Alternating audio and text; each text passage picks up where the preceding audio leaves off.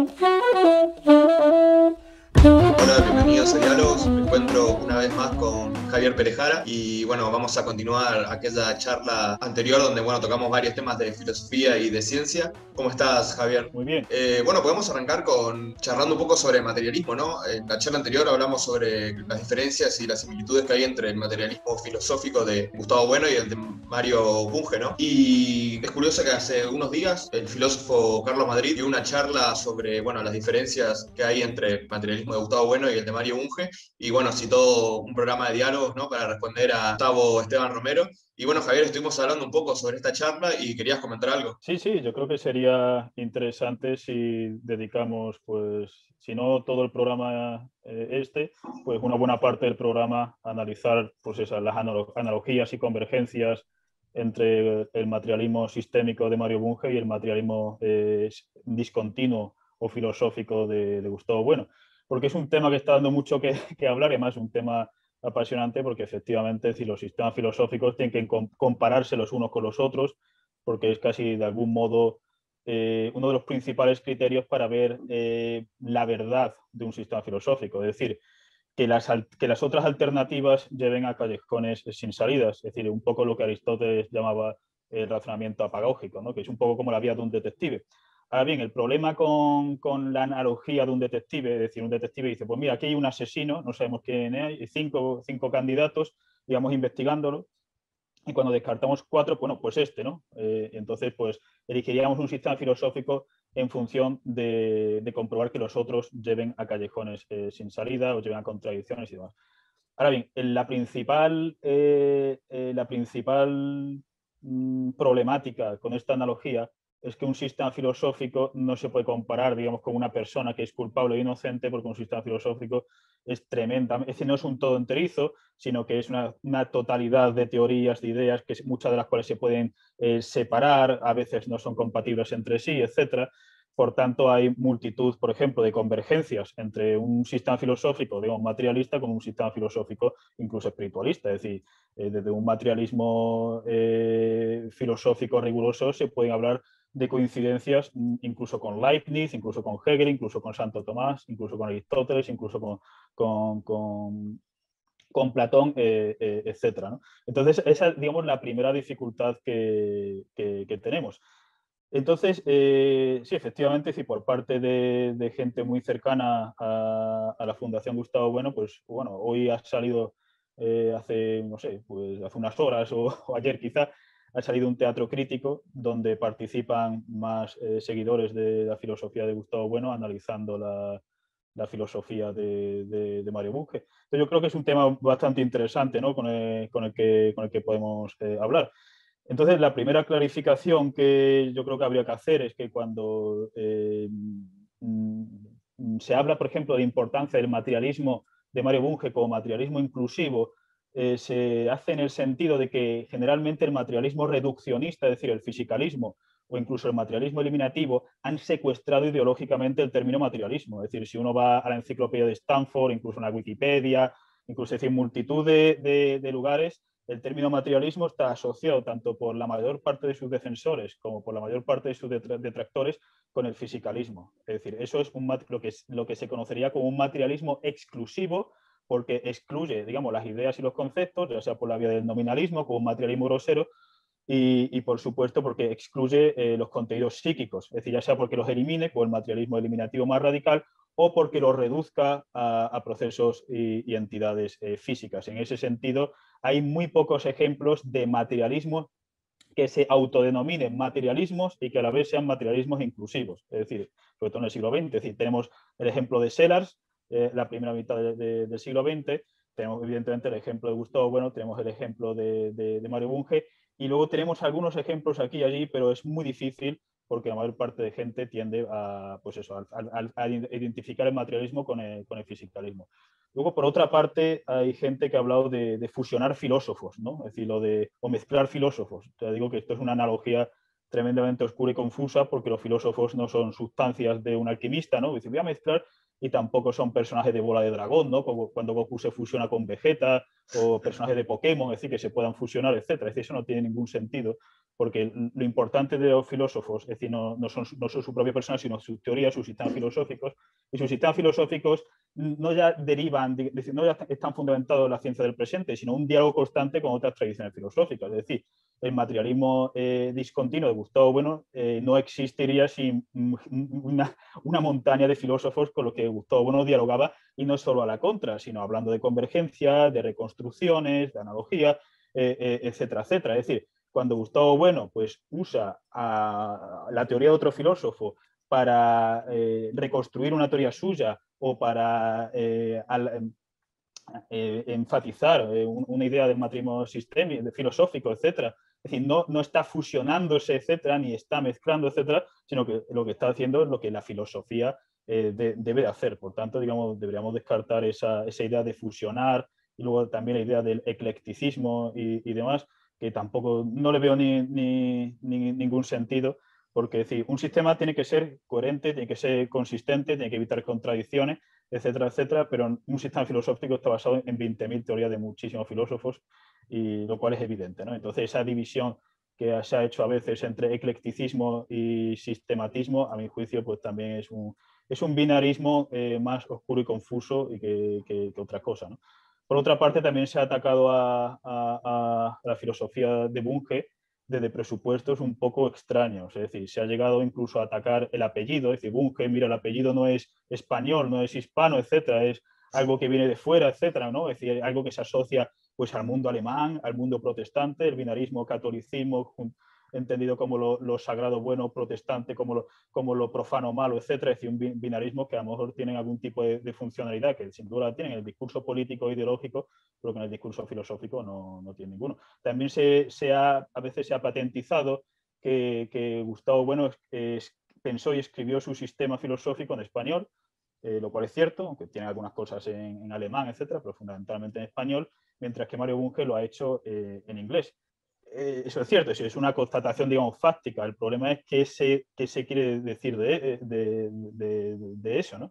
por ejemplo, decir, eh, un, filósofo muy cercano a, la escuela de Gustavo Bueno, Luis Carlos, ha dicho, por ejemplo, que, que el, inglés es un lenguaje tan inferior al español que para hablar de todos los conceptos relacionados con el dinero que en español tenemos, ¿no? en, inglés solo tienen money lo cual evidentemente es una, es una falacia, es decir, quizás una broma surrealista, etcétera, de alguien que evidentemente no sabe inglés, decir, no hay por qué saber, no hay por qué saber inglés, pero claro, es decir, muchas veces parece que se está casi llegando a la tesis de Heidegger de que solo se puede hacer filosofía. Eh, eh, si Heidegger decía que la filosofía fundamentalmente solo se puede hacer en alemán, aquí parece que solo se puede hacer filosofía en, español. Es decir, si no me equivoco, Gustavo Bueno tuvo una época en la que fue muy nacionalista, ¿no? está muy vinculado el, buenismo con, el nacionalismo español. Bueno, es decir, es decir, Gustavo Bueno ha sido un patriota, es decir, y, efectivamente, es decir, más que hay que ver qué se entiende con el nacionalismo español, es decir, ha sido un patriota y la defensa de Gustavo Bueno del español tenía sentido porque el español estaba atacado de distintos frentes, es decir, en España eh, multitud de, partes de España digamos, que quieren desgajarse y patentizan, es decir, por ejemplo, yo, estoy, yo soy de Sevilla, Andalucía, y se ha creado esperpénticamente el andalú, el andalú y entonces se ha, traducido el principito al andalú, es decir, se está traduciendo, yo qué sé, eh, la Ilíada, la Odisea al Bable, al extremeño, etc. Entonces, quiero decir, el español es un lenguaje que está atacado y que muchas veces se ha dicho que, no tiene potencia filosófica o científica. Entonces, frente a eso, Gustavo Bueno ha dicho, oye, no, el español, es casi imposible hablar español sin, sin no hacer filosofía, por la Escuela de Traducciones de Toledo, etcétera, es decir, porque tenemos categorías, sustancias, relaciones, es decir, porque tenemos un vocabulario filosófico gigantesco.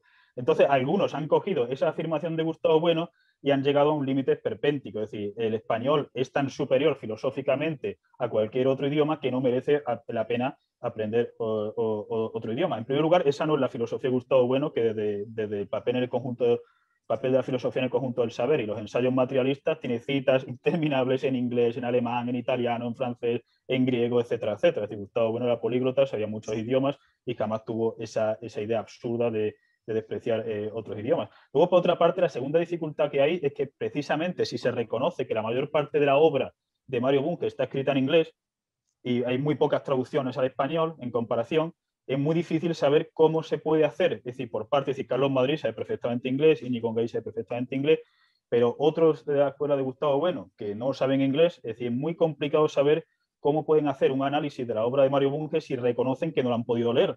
La han podido leer, a menos que hayan contratado un traductor de la academia de, yo qué sé, de, su barrio y ya haya traducido las miles de páginas de Mario Bunge al, español.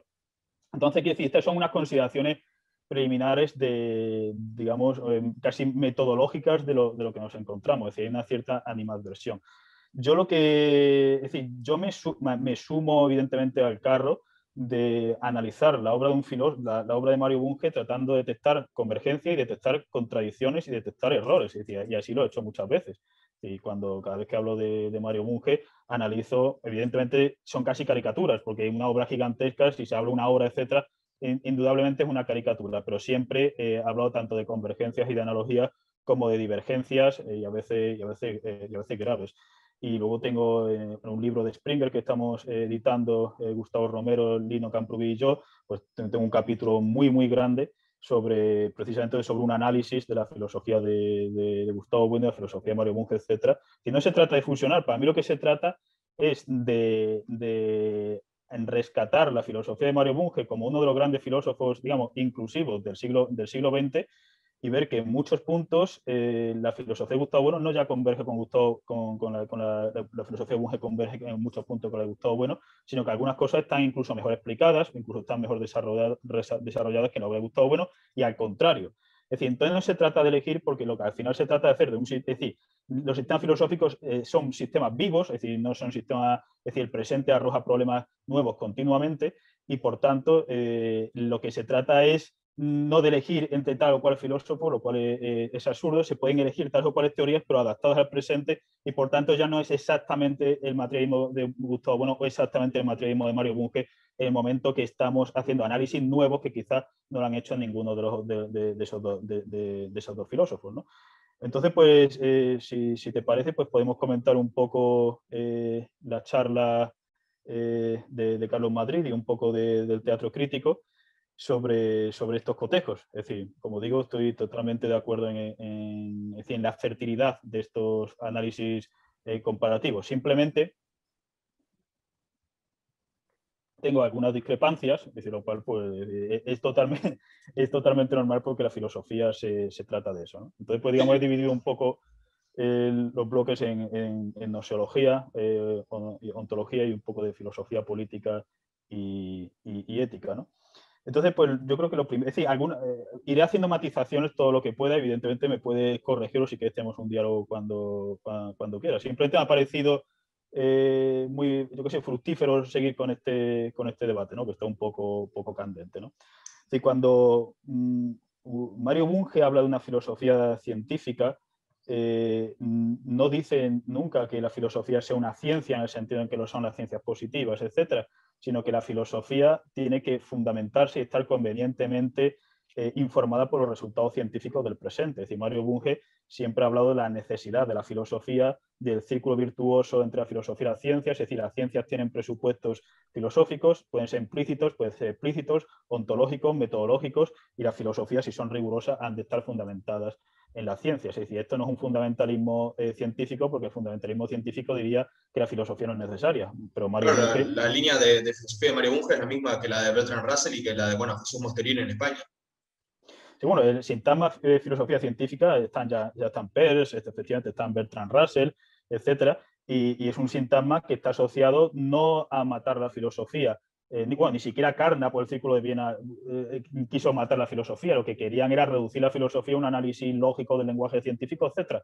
Pero quiero decir, el, el, el, sintagma filosofía científica en Bertrand Russell, en Peirce, etcétera, etcétera, está, está ligado a una metafísica, a una a una antropología filosófica, etcétera, etcétera. Es decir, eh, por tanto, es decir, el fundamentalismo científico, tal como Gustavo Bueno lo entendería, es las ciencias o la ciencia en mayúscula es suficiente, no hace falta la filosofía. Mario nunca ha dicho eso, siempre ha dicho la necesidad de, de grandes macroproblemas que desbordan el horizonte de la ciencia, que es el tiempo, que es la materia, que es un hecho, que es la verdad, eh, etcétera, etcétera. Incluso dice que la, propia idea de energía es, una idea ontológica que desborda, aunque evidentemente esté totalmente conectada con la física y con otras ciencias, desborda el propio horizonte categorial de, las ciencias. Luego, por otra parte, cuando se critica el fundamentalismo científico, mm, yo creo que deberíamos también criticar el otro contrafundamentalismo, que a veces es incluso más peligroso. Es decir, el, el fundamentalismo anticientífico. Es decir, eh, eso lo veréis allí en, Argentina, lo vemos nosotros en España, lo estamos viendo en cada vez más países. Es decir, en muchos departamentos de humanidades, de universidades, la ciencia estaba en el punto de mira. Si las ciencias son construcciones sociales eh, al servicio del colonialismo, del patriarcado, del racismo sistémico, etcétera, etcétera, y por tanto la biología no vale, porque la biología tal, tal, tal, tal, tal. Es decir, eh, por tanto, ese fundamentalismo puede ser a veces incluso más peligroso porque por lo pronto puede poner eh, vidas en peligro. Es decir, si, si, si, uno se ríe de los resultados de las ciencias, eh, etcétera. Es decir, propio Foucault decía que, que, el SIDA no existía, etcétera, que era un invento tal y cual, que los científicos estaban al servicio de, de, de la heteronormatividad y tal y cual y se, y se, murió, se murió de SIDA. Es, es, cierto que se sabía poco en su tiempo, pero ya está viendo como muchos de sus amigos y conocidos están muriendo, te dicen, bueno, esto es esto de la ciencia y tal y cual.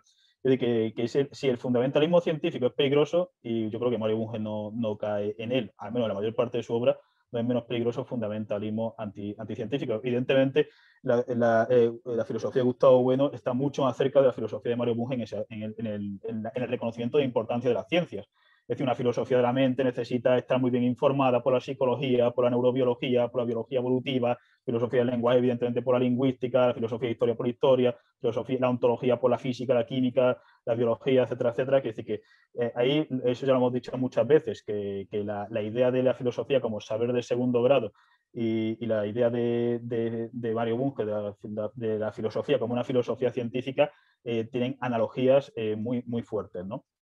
Por otra parte, eh, el análisis de, de, de, Carlos Madrid. Es decir, hay cosas de Carlos Madrid, evidentemente, con las que estoy de acuerdo, otras con las que estoy menos de acuerdo y otras con las que no estoy de acuerdo en nada. Y, y yo creo que podemos, este, este es el, el, el kit de, del debate.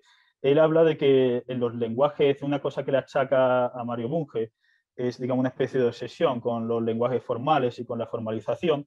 Incluso parece que le atribuye un, el lema de solo y razonamiento cuando hay formalización yo creo que, eso también es, es, injusto. Es decir, cuando Mario Bunge, o, de hablar de un formalismo al margen, digamos, de los propios contenidos, etcétera, cuando Mario Bunge ha usado fórmulas, eh, digamos, algebraicas, es decir, cuando ha formalizado, eh, lo ha hecho eh, para evitar la vaguedad y para evitar la ambigüedad, es decir, en busca de la claridad, de la precisión, del rigor, de la exactitud, etcétera. Es decir, los lenguajes formales nos ofrecen una serie de herramientas que evidentemente no son panaceas de todo, pero que en muchos casos pueden de algún modo domesticar eh, la ambigüedad y la vaguedad en muchas de las ideas que usamos. Sobre y todo así, simplificar cuando eh, las ideas son sistemáticas, por ahí se hace muy largo, muy complicado en el lenguaje en prosa, creo que también la formalización te ayuda a leer eh, en menos espacio, digamos, algo que se vino desarrollando en otro lenguaje de forma mucho más extensa, me imagino que también sirve para eso.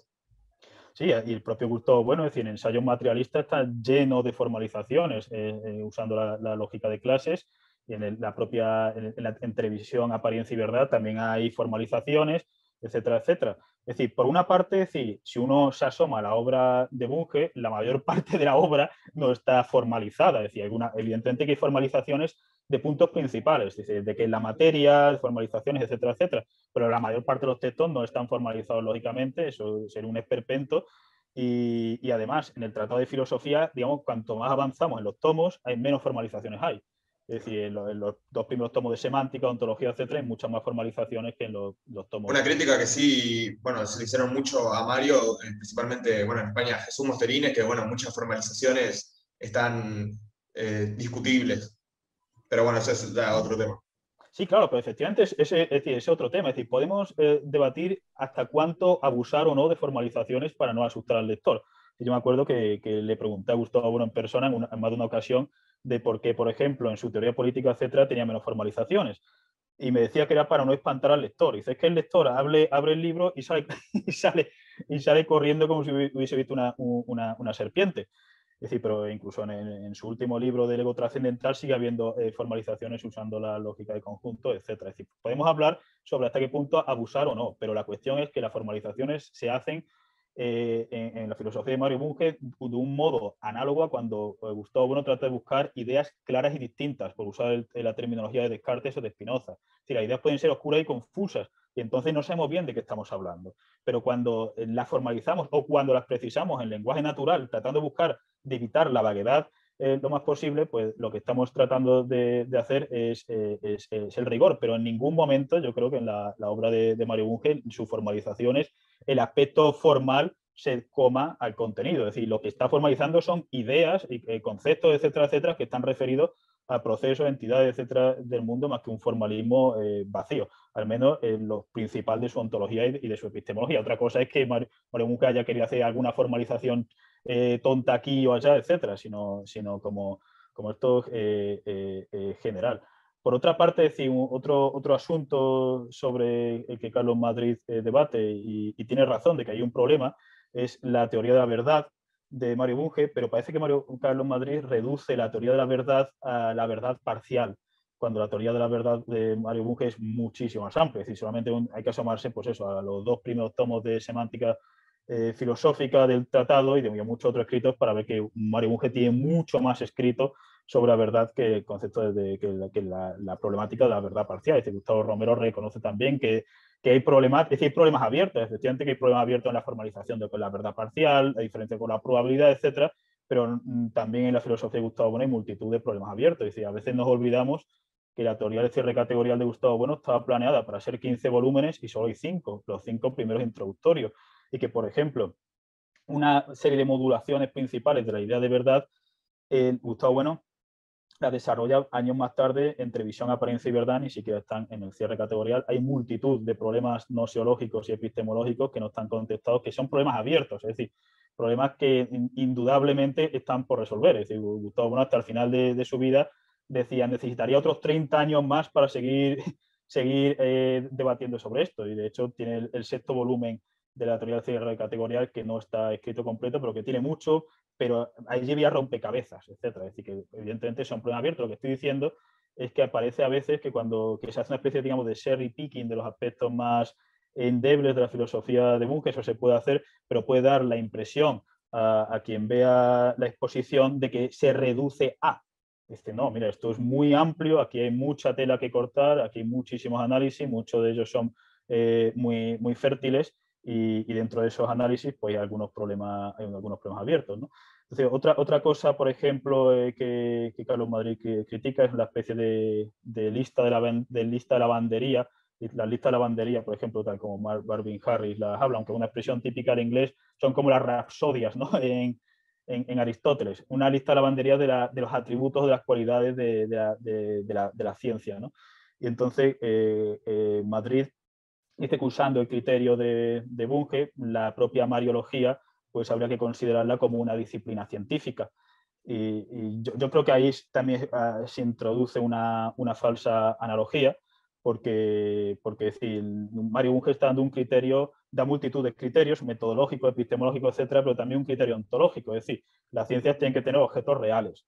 Y entonces Carlos Madrid dice, sí, sí, pero la, Mariología tiene las vírgenes, no las tallas de las vírgenes. No, no, es decir, la Mariología no habla de las tallas de las vírgenes.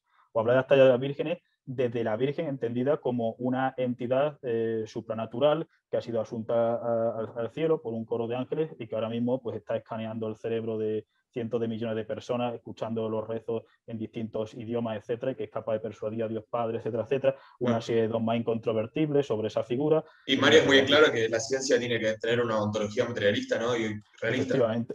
Eh, bueno, igual acá hay algo que es muy común, que cuando se analiza la epistemología de, de Bunge o su teoría de la ciencia, suele eh, analizarse a partir de la ciencia, su método y su filosofía, que en realidad está pensado como una especie de manual de secundaria o manual muy, muy introductorio, y bueno, generalmente se deja de lado sus libros más técnicos como la investigación científica, pues bueno, tiene como mil páginas, muy poca gente lo lee.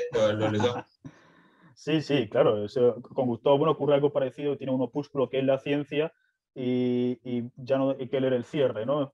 Pero sí, sí, efectiva, eh, efectivamente, decir, la teoría de Mario Bunge de la ciencia es muy amplia, está diseminada en miles de páginas y demás. Entonces, es decir, precisamente ahí, como, como Mario Bunge, uno de los criterios que da es un criterio ontológico, una ontología materialista, hablar de, las, de las tallas de las vírgenes no tiene sentido porque la mariología no es una antropología cultural de objetos apotropaicos, por ejemplo, o una sociología icónica de la representación simbólica en tales o cuales tallas, de los arquetipos. Mm, no, no, aquí la mariología está hablando de una, de una, de una serie de entidades, es decir, Dios Padre, Jesucristo, los ángeles, etcétera, etcétera, que interpretados literalmente en la dogmática católica y en otras dogmáticas son incompatibles con una ontología materialista. Por tanto, esa analogía a mi juicio, es un poco, un poco, un poco falaz. Entonces, es decir, entonces, otra cosa son las propias listas de lavandería, pero claro, es decir, a veces hay que dar listas. Es decir, efectivamente dice, ¿por qué tiene siete criterios en vez de 10 o 10 criterios en vez de 8 en vez de 9, etcétera?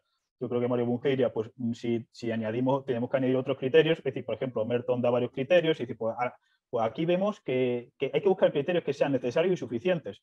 Y, y, eso evidentemente da un margen de, a veces de, de ambigüedad o margen de quizá he metido un criterio que no es necesario o un criterio que no es suficiente, etcétera, etcétera. Podemos discutir eso, pero más, más, que decir la idea, más que criticar la idea de que haga falta una serie de características para designar la cientificidad de, de, de, una ciencia, es porque hay distintas características que no se pueden reducir a una sola y por eso hay, hay, hay, una, hay una, lista. ¿no?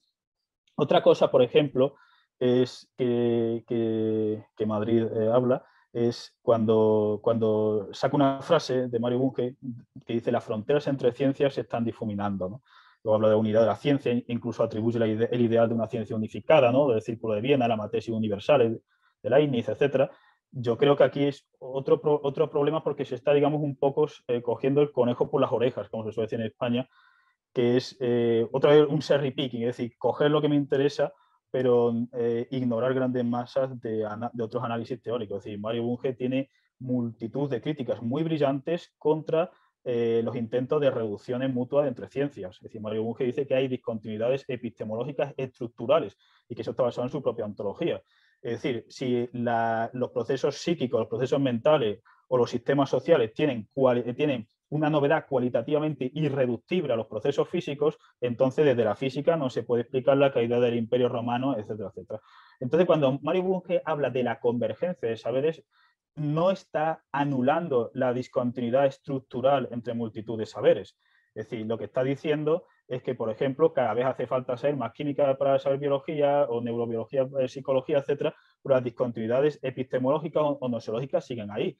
Por ejemplo, Mario Bunge daba el ejemplo de una teoría de la familia. Es decir, para tener una teoría de la familia, una familia tiene aspectos biológicos, evidentemente, tiene aspectos sociales, tiene aspectos culturales, tiene aspectos políticos, aspectos económicos, etcétera. La biología no se puede reducir a la economía, ni la economía se puede reducir a la psicología, ni la psicología se puede reducir, etcétera, etcétera. Es decir, dependiendo de la alimentación, de la franja térmica, de multitud, digamos, de determinaciones físicas, químicas o biológicas, una familia puede tener unas características u otras. Sin embargo, hacen falta también saberes económicos, etcétera, etcétera. Entonces, cuando está hablando de una integración de saberes, es para, no para, para eh, acabar en un continuismo epistemológico noseológico, sino para evitar caer en una dispersión de saberes absolutamente incompatible con lo que hacen los propios científicos. Es decir, eh, a veces, por ejemplo, eh, en, Dupré, en el desorden de las cosas, se acaricia un pluralismo tan excesivo que no se sabe cómo volver a, tener teorías integradas. Por ejemplo, la epidemiología. Es decir, la epidemiología, que es algo central para todo esto del coronavirus y demás, y que Mario que llamaba una ciencia biosocial, en la epidemiología hay, evidentemente hay saberes eh, biológicos, pero también incluso prebiológicos sobre los virus, etcétera, saberes químicos, pero también saberes sociales, saberes económicos, saberes, etcétera, etcétera. Es decir, para ver cómo se distribuye un virus no, no solo hace falta digamos, pues mira, el aerosol, etcétera, etcétera, sino las normas culturales en Taiwán, las normas culturales en Japón, las normas culturales en guetos de Estados Unidos, etcétera, etcétera. Y sin embargo, digamos, esa rapsodia de saberes que tienen discontinuidades epistemológicas entre sí, aunque también tengan intersecciones, evidentemente, Gustavo Bueno decía, por ejemplo, que las ciencias se circunscribían a categorías, pero la categoría, es decir, la, las categorías físicas no pueden avanzar sin las matemáticas, la biología necesita de la química, es decir, que hay multitud de intersecciones también. Es decir, lo que hay es un complicado interplay entre continuidades y discontinuidades. Y esa es la situación estructural. Es decir, no hay un pluralismo radical, porque cuando a veces se habla, Gustavo Bueno defiende un pluralismo radical, Gustavo Bueno a veces también decía ese mismo sintagma, pero el pluralismo radical mm, sería incompatible con el materialismo, es decir, porque tan importante la idea de, de, continuidad como la idea de discontinuidad. Si no hubiese también continuidades en el universo, el espiritualismo tendría razón, porque mi psiquismo sería tan discontinuo del cerebro que sería el cogito como las meditaciones eh, cartesianas. O, el platonismo tendría razón, ¿no? porque tan discontinuos serían los, las ideas y los conceptos que estarían en un cielo platónico, eh, eh etcétera, etcétera, etcétera. Y no es solo eso, sino que no, si no hubiese una continuidad también, aparte de procesos discontinuos y de estructuras discontinuas, no habría causalidad ni determinismo estructural, por tanto tampoco habría materialismo en el sentido ontológico. Es decir, por tanto, eh, yo creo que es totalmente esencial subrayar ese, mm, ese interplay entre continuidades y, continuidades. Por otra parte, digamos, otra, otra cosa que, se ha achacado a, menudo a, a, Bunge es la idea de ser un adecuacionista. ¿no? Es ¿qué entendemos, ¿qué entendemos por esto? Efectivamente, es decir, la idea de adecuación o de adecuacionismo, como toda idea filosófica, es una idea que no es una idea unívoca, es es una idea que es polisémica, una idea que tiene un gran grado de equivocidad, etcétera, etcétera, y entonces multitud de modulaciones de la idea de adecuación.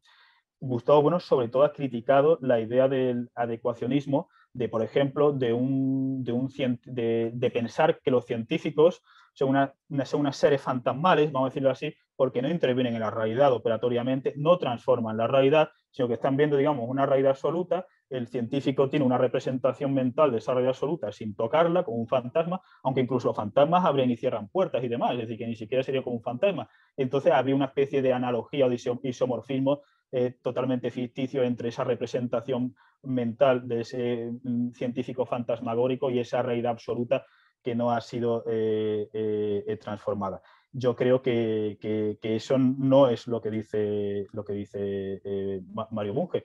Por ejemplo, o al menos eh, lo, que no, lo que no dice en multitud de, puntos. Eh, si, leemos este texto, dice Mario Bunge, no siempre es posible ni siquiera deseable respetar enteramente los hechos cuando se los analiza. Y no hay ciencia sin análisis, aun cuando el análisis no sea sino un medio para la reconstrucción final de los todos. El físico atómico perturba al átomo al que desea espiar. El biólogo modifica e incluso puede matar al ser vivo que analiza. El antropólogo, empeñado en el estudio de campo de una comunidad, provoca en ella ciertas modificaciones.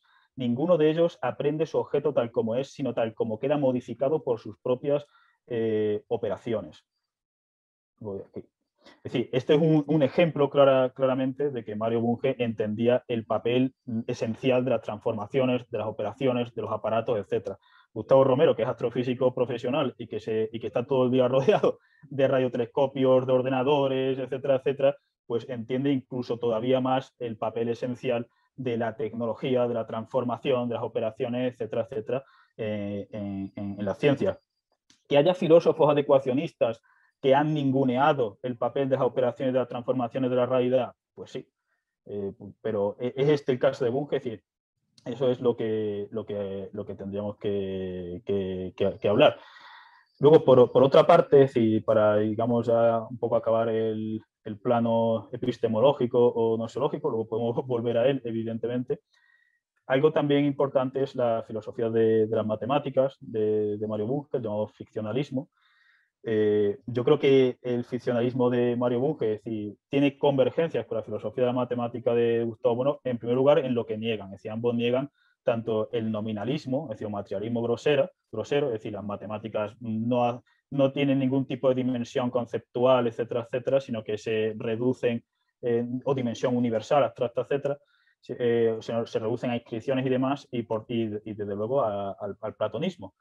Es decir, en, el platonismo, pues las estructuras matemáticas se acaban hipostasiando y, demás. Yo creo que el principal problema, es decir, yo aquí lo que me gustaría ver, es decir, en el libro este de, Springer hay un pequeño debate entre Gustavo Romero y Carlos Madrid. Eh, las dos posiciones, pues, son, es decir, son tan interesantes, eh, es tan interesante ese debate que, yo creo que deberían discutirlo eh, ellos dos. Para mí, personalmente, el principal problema de la filosofía de la matemática de Carlos Madrid es que no se ve bien cómo se puede pasar, digamos, del plano M1, es decir, del plano fisicalista. Gustavo Bueno decía que toda ciencia tiene, necesita un plano una, un fisicalista, es decir, unos referentes corpóreos con los que operar.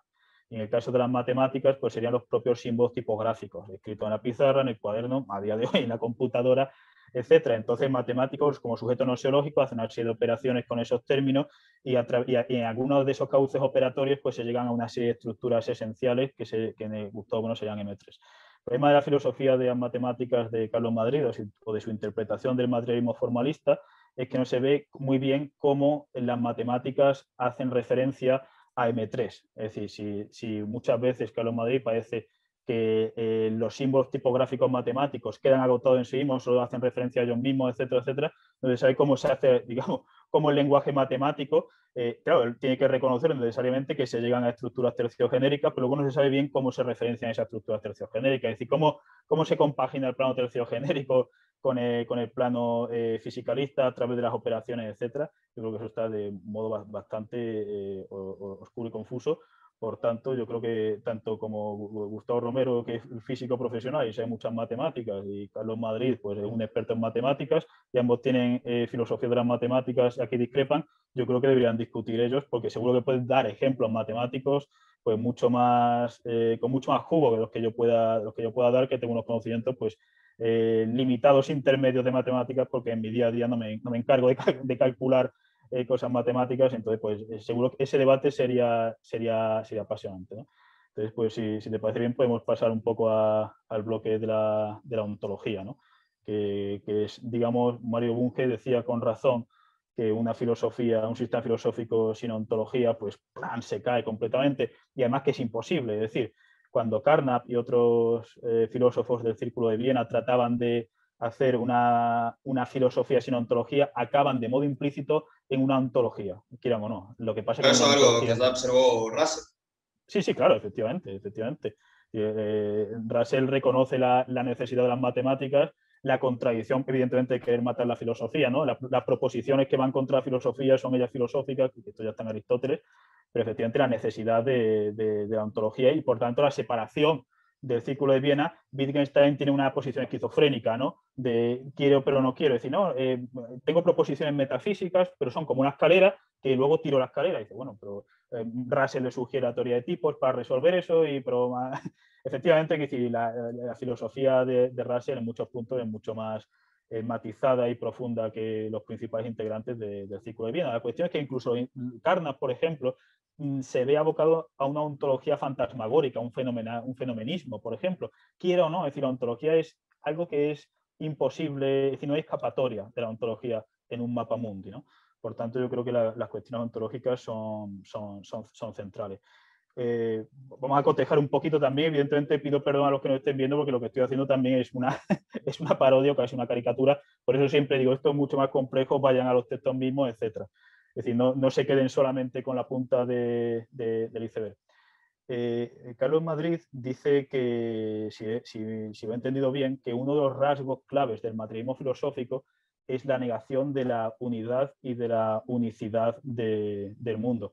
Y eso me ha resultado muy, muy extraño. Es decir, efectivamente, si el materialismo de Gustavo Bueno fuese un materialismo pluralista radical, pues negaría el mundo, o habría una pluralidad infinita de mundos, es decir, negaría la unicidad del mundo, es decir, eh, lo que Gustavo bueno, llamaba el principio de Mausner. Mausner decía que es una insolencia hablar de mundos en plural como si hubiese más de uno.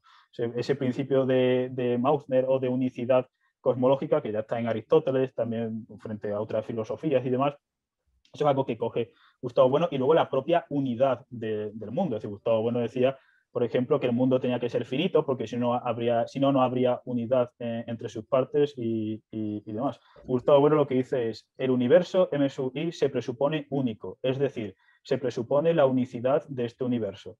Desde el punto de vista aritmético, M sub I igual a 1 igual a 10 elevado a 0, tesis de Mausner. Es decir, no existen múltiples eh, universos.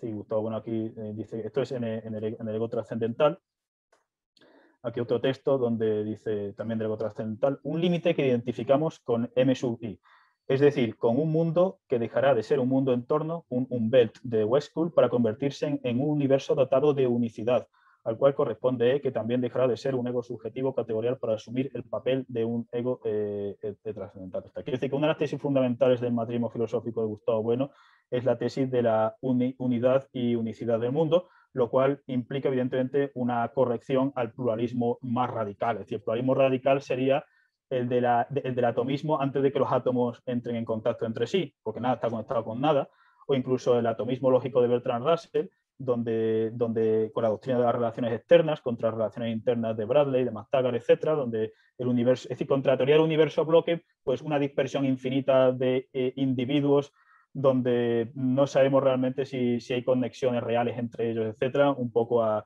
a, a los Hume. Russell luego trata de que mm, es muy difícil explicar la fisiología si no se ven conexiones reales, pero hay, hay momentos donde casi habla de un pluralismo tan radical que no, que no se sabe luego cómo se progresa el determinismo causal, estructural, etcétera, etcétera. Es decir, por eso, está analizado en, tu libro sobre raza. Sí, sí, sí, efectivamente. Es decir, que muchas veces se usa el término pluralismo como una especie de tótem, el pluralismo lo sagrado, lo bueno en filosofía, etcétera, pero un pluralismo excesivo eh, cae en un absurdo y así Gustavo Borón lo ha dicho mm, cogiendo el principio de simple que, es decir, que es un punto medio entre, entre el discontinuismo absoluto y el continuismo eh, eh, absoluto. Otro punto, otro punto fundamental es el llamado, el del universo antrópico. Es decir, Gustavo Bueno, es decir, una, efectivamente una de las diferencias eh, mm, entre el materialismo sistémico de Mario Bunge y, el materialismo filosófico o discontinuo de Gustavo Bueno, que para Gustavo Bueno el universo no agota la realidad. Es decir, hay argumentos filosóficos para pensar que el universo eh, es un episodio finito y contingente de una serie de procesos materiales desconocidos. Es decir, una, y esos procesos materiales desconocidos eh, representan una de las acepciones de la idea de materia ontológico general. Y ahora bien, Gustavo Bueno habla del universo antrópico, es decir, el universo no es el universo eh, absoluto. Es decir, el universo absoluto es, en el sentido etimológico, el universo tal como sería al margen de, nosotros mismos, mientras que el universo antrópico es un universo que está dado a escala. Es decir, el universo aquí antrópico no va referido en el, en el sentido del principio antrópico débil o fuerte en física, sino en el sentido de que está dado a escala de los sujetos humanos. Es decir, y los sujetos humanos dados a escala de su universo, que aquí veremos que, se cae, que hay un, eh, hay un, hay un problema. Es decir, el, universo, por ejemplo, organoléptico, decir, el término organoléptico hace referencia a, las morfologías percibidas, es decir, no hay colores, no hay las formas perceptuales, etcétera, sino el sistema nervioso, etcétera, y no ya eso, sino sin el sistema nervioso, sino sin complejísimos procesos socioculturales, porque hay que aprender a percibir, hay culturas que no distinguen colores, etcétera. Se dice que eh, Homero habla de un color solamente cuando en Egipto se usaba este pigmento, porque anteriormente los griegos, para los griegos, yo que sé, el verde y el azul eran lo mismo, etc. Es decir, que el, propio mundo organoléptico que vemos, eh, que vemos, tocamos, olemos, etcétera, no es la realidad absoluta. Ahora bien, evidentemente Mario Bunge dice lo mismo. Él dice que el universo, entendido como universo absoluto, no tiene colores, eh, no tiene perspectivas, no tiene olores, no tiene valores, es decir, el universo absoluto, vamos a decir, no es ni bueno, ni malo, ni bello, ni... Eso en, en se llama realismo crítico y en eso también eh, es compatible con la filosofía de Russell. Russell también usaba el término realismo crítico para referirse a lo mismo, a la idea de que, bueno, eh, no se percibe el universo tal cual como es.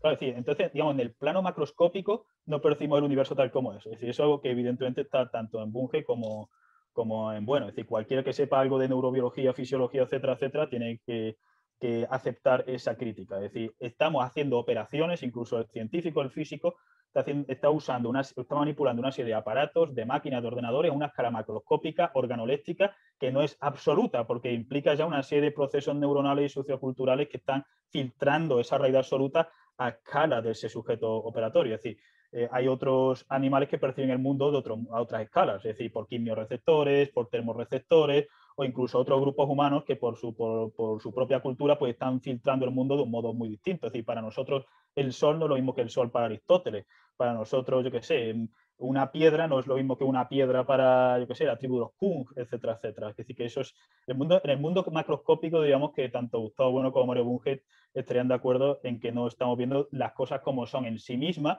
sino tal como están siendo filtradas a través de procesos neurológicos, socioculturales, de aprendizaje, etcétera. Ahora bien, en el mundo microscópico, eh, Gustavo Bueno decía que los quarks, los leptones, etcétera, etcétera, no son unidades absolutas, que son unidades antrópicas. Es decir, ¿qué quiere decir esto? Quiere decir esto que el conocimiento que tenemos, digamos, de esas unidades es un conocimiento indirecto filtrado a través de nuestros aparatos epistemológicos y nociológicos, de la manipulación de máquinas, de los aparatos, del ordenador, de nuestras teorías y de todo el aparataje matemático, la, propia formalización de la mecánica cuántica. Es decir, si en la realidad absoluta no hay matemáticas, porque no somos platónicos, pero estamos usando continuamente formalizaciones para la mecánica cuántica, no tenemos acceso directo a los fenómenos cuánticos, sino a través de interpretaciones, etcétera, etcétera. Entonces, Gustavo uno habla ahí de unidades antrópicas en el sentido de decir, no estamos mirando la realidad absolutamente tal como es. Ahora bien, Mario Bunge diría, no, evidentemente nos estamos aproximando, es decir, tenemos modelos que pueden ser más o menos cercanos a, tal como son las cosas eh, en sí mismas, pero que nunca pueden, digamos, de algún modo dar una teoría absoluta y completa. Es decir, no se puede, ni la ciencia ni la filosofía pueden agotar la, realidad. Yo creo que es uno de los principios del materialismo. Es decir, la materia es desborda cualquier intento de, agotarla. aquí la cuestión principal es, por tanto, decir, en que para Gustavo Bueno hay una ambigüedad, eh, porque Gustavo Bueno identifica el mundo con el universo y dice que el universo antrópico, es decir, el universo antrópico, vuelvo a repetir, es adjetivo fundamental. Antrópico significa que no estamos hablando del universo absoluto, sino del universo, del universo tal como está filtrado en nuestra escala. Ese universo desaparecería en cuanto a sus morfologías si los seres humanos y otros animales desapareciesen. Es decir, si los, seres humanos y los otros animales desapareciesen, no podemos hablar de colores, no podemos hablar de, yo qué sé, de vacíos fenoménicos, esto es algo que, dice eh, muy bien eh, Carlos Madrid en la teoría del hiperrealismo, es decir, nosotros percibimos a distancia pero hay, en realidad hay un plenum pues, de, yo que sé, un plenum de moléculas, de onda electromagnética, de onda gravitatoria, etcétera, y sin embargo vemos a distancia porque si no, no podríamos orientarnos para depredadores y demás. Es decir, no estamos percibiendo ese mundo, ese mundo absoluto. La cuestión es que eh, en Gustavo Bueno hay una ambigüedad de que desaparecería el universo. Ahora bien, para Gustavo Bueno, como hemos visto, luego te paso los, textos y hacemos un pequeño repaso de ellos si quieres. Eh, para Gustavo Bueno, el universo eh, tiene unidad, tiene unicidad pero desaparecería en cuanto a su morfología sin los sujetos operatorios. Ahora bien, ¿significa que la unidad del universo depende enteramente de los sujetos operatorios? Es decir, esa, es la cuestión. Y parece que Carlos Madrid dice que sí. Entonces, ahí efectivamente habría una diferencia enorme, porque sin, sin, para Gustavo Bueno, sin sujetos humanos ni animales no hay universo, porque lo que hay es una realidad material infinita, pero sin unidad, sin unidad. mientras que el universo tiene, tiene, no, es, no es, digamos, una dispersión puramente caótica porque tiene una, unidad. Ahora bien, si se dice que la unidad del universo depende enteramente de los sujetos operatorios, eso hay que demostrarlo argumentativamente. Es decir, aquí hay que dar argumentos de, eso. porque el problema fundamental cuando se está hablando, y aquí ya vamos a cuestión ya del, realismo y, demás, es que mm, a veces hay una especie de interpretación, Gustavo Bueno también es ambiguo en ciertos de sus textos, es decir, eh, para Gustavo Bueno, mm, en los ensayos materialistas, los géneros de materialidad son inseparables, es decir, los géneros de materialidad, M1, el mundo externo, digamos, el mundo físico, químico, etcétera, también de las morfologías biológicas que no tienen sistema nervioso, el mundo externo lo tenemos M2, que digamos los contenidos psíquicos, procesos mentales, etcétera, etcétera, y M3, las ideas, los conceptos, etcétera. Gustavo Bueno dice, evidentemente, como todo materialista, que no existe M3 sin M2 y que no existe M2 sin M1. Porque es decir, si existiese, digamos, eh, M2 sin M1 sí que sería espiritualismo. Pero también dice que M1 depende de M2 y de M3. ¿Qué quiere decir eso?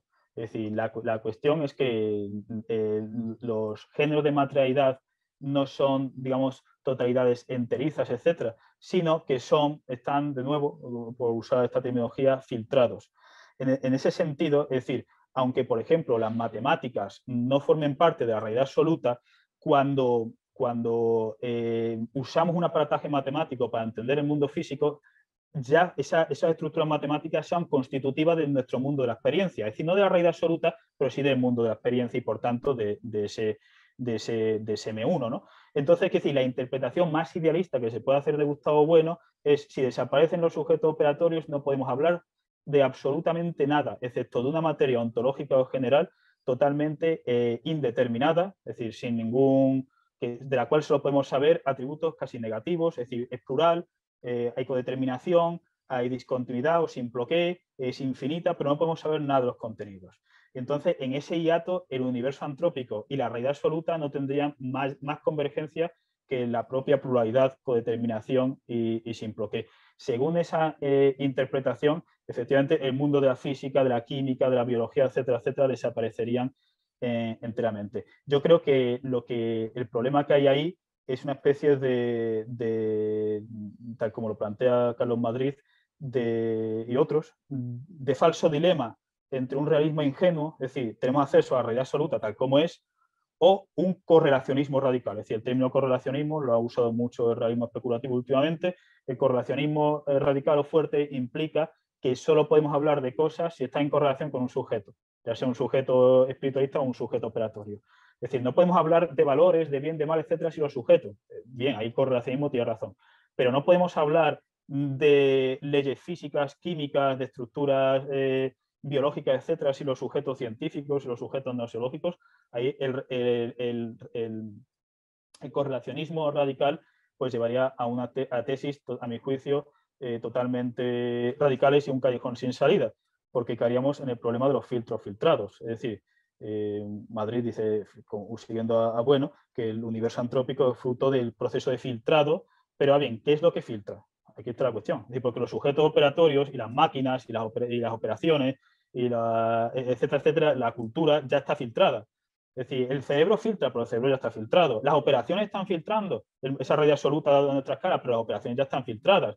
Entonces, si, si, no se buscan más convergencias entre el universo antrópico y la realidad absoluta, o en términos de, más de Gustavo, bueno, entre M sub I, el mundo, dado nuestra escala, y la materia ontológico general, es decir, la realidad eh, tal, como es en sí misma, es decir, lo que desborda el mundo, si no se buscan más convergencias de las que Gustavo Bueno apuntó, se cae en un problema tremendo del cual no, no, no, no hay salida. Sin embargo, el propio Gustavo Bueno, en su último libro, de Ego Trascendental, él usa la teoría del origen trófico del conocimiento para explicar el origen del psiquismo, diciendo M2 eh, surge de, M1 por una serie de procesos, etcétera, etcétera. Íñigo Ongay Carlos Madrid eh, han dicho también a veces, bueno, estas cosas, es decir, como somos, amigos, la hemos ido discutiendo a lo largo de, del tiempo, pero seguimos sin, estar de acuerdo.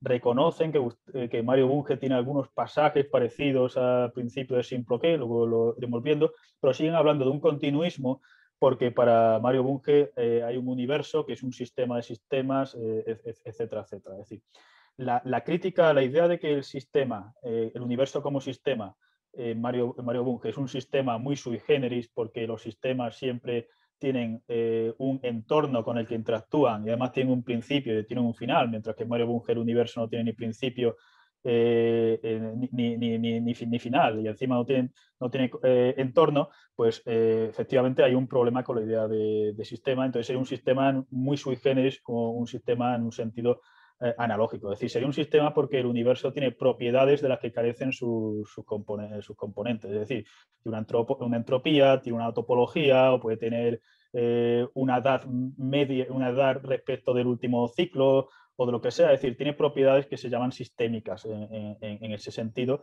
Pues un poco, mm, eh, por hacer una analogía, como la materia ontológico general en la filosofía de Gustavo Bueno, tiene una serie de propiedades de las que sus componentes, sus contenidos carecen. Es decir, la materia ontológico general, cuando Gustavo Bueno dice que es infinita, porque no está limitada por nada, no hay ningún componente de la materia ontológico general que tenga esa eh, cualidad o atributo de infinitud. O cuando dice que es eterna, porque todos los componentes tienen un principio, tienen un final, etc. Es decir, la materia ontológico general, aunque Gustavo Bueno la conciba como una especie de dispersión infinita, tendría una serie de propiedades de las que carecen sus individuos, de sus componentes, y que podríamos hablar en sentido analógico de, de propiedad sistémica.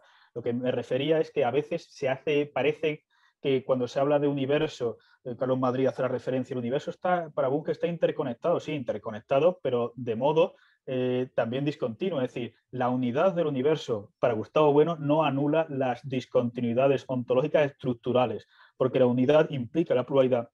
La pluralidad real eh, implica la discontinuidad.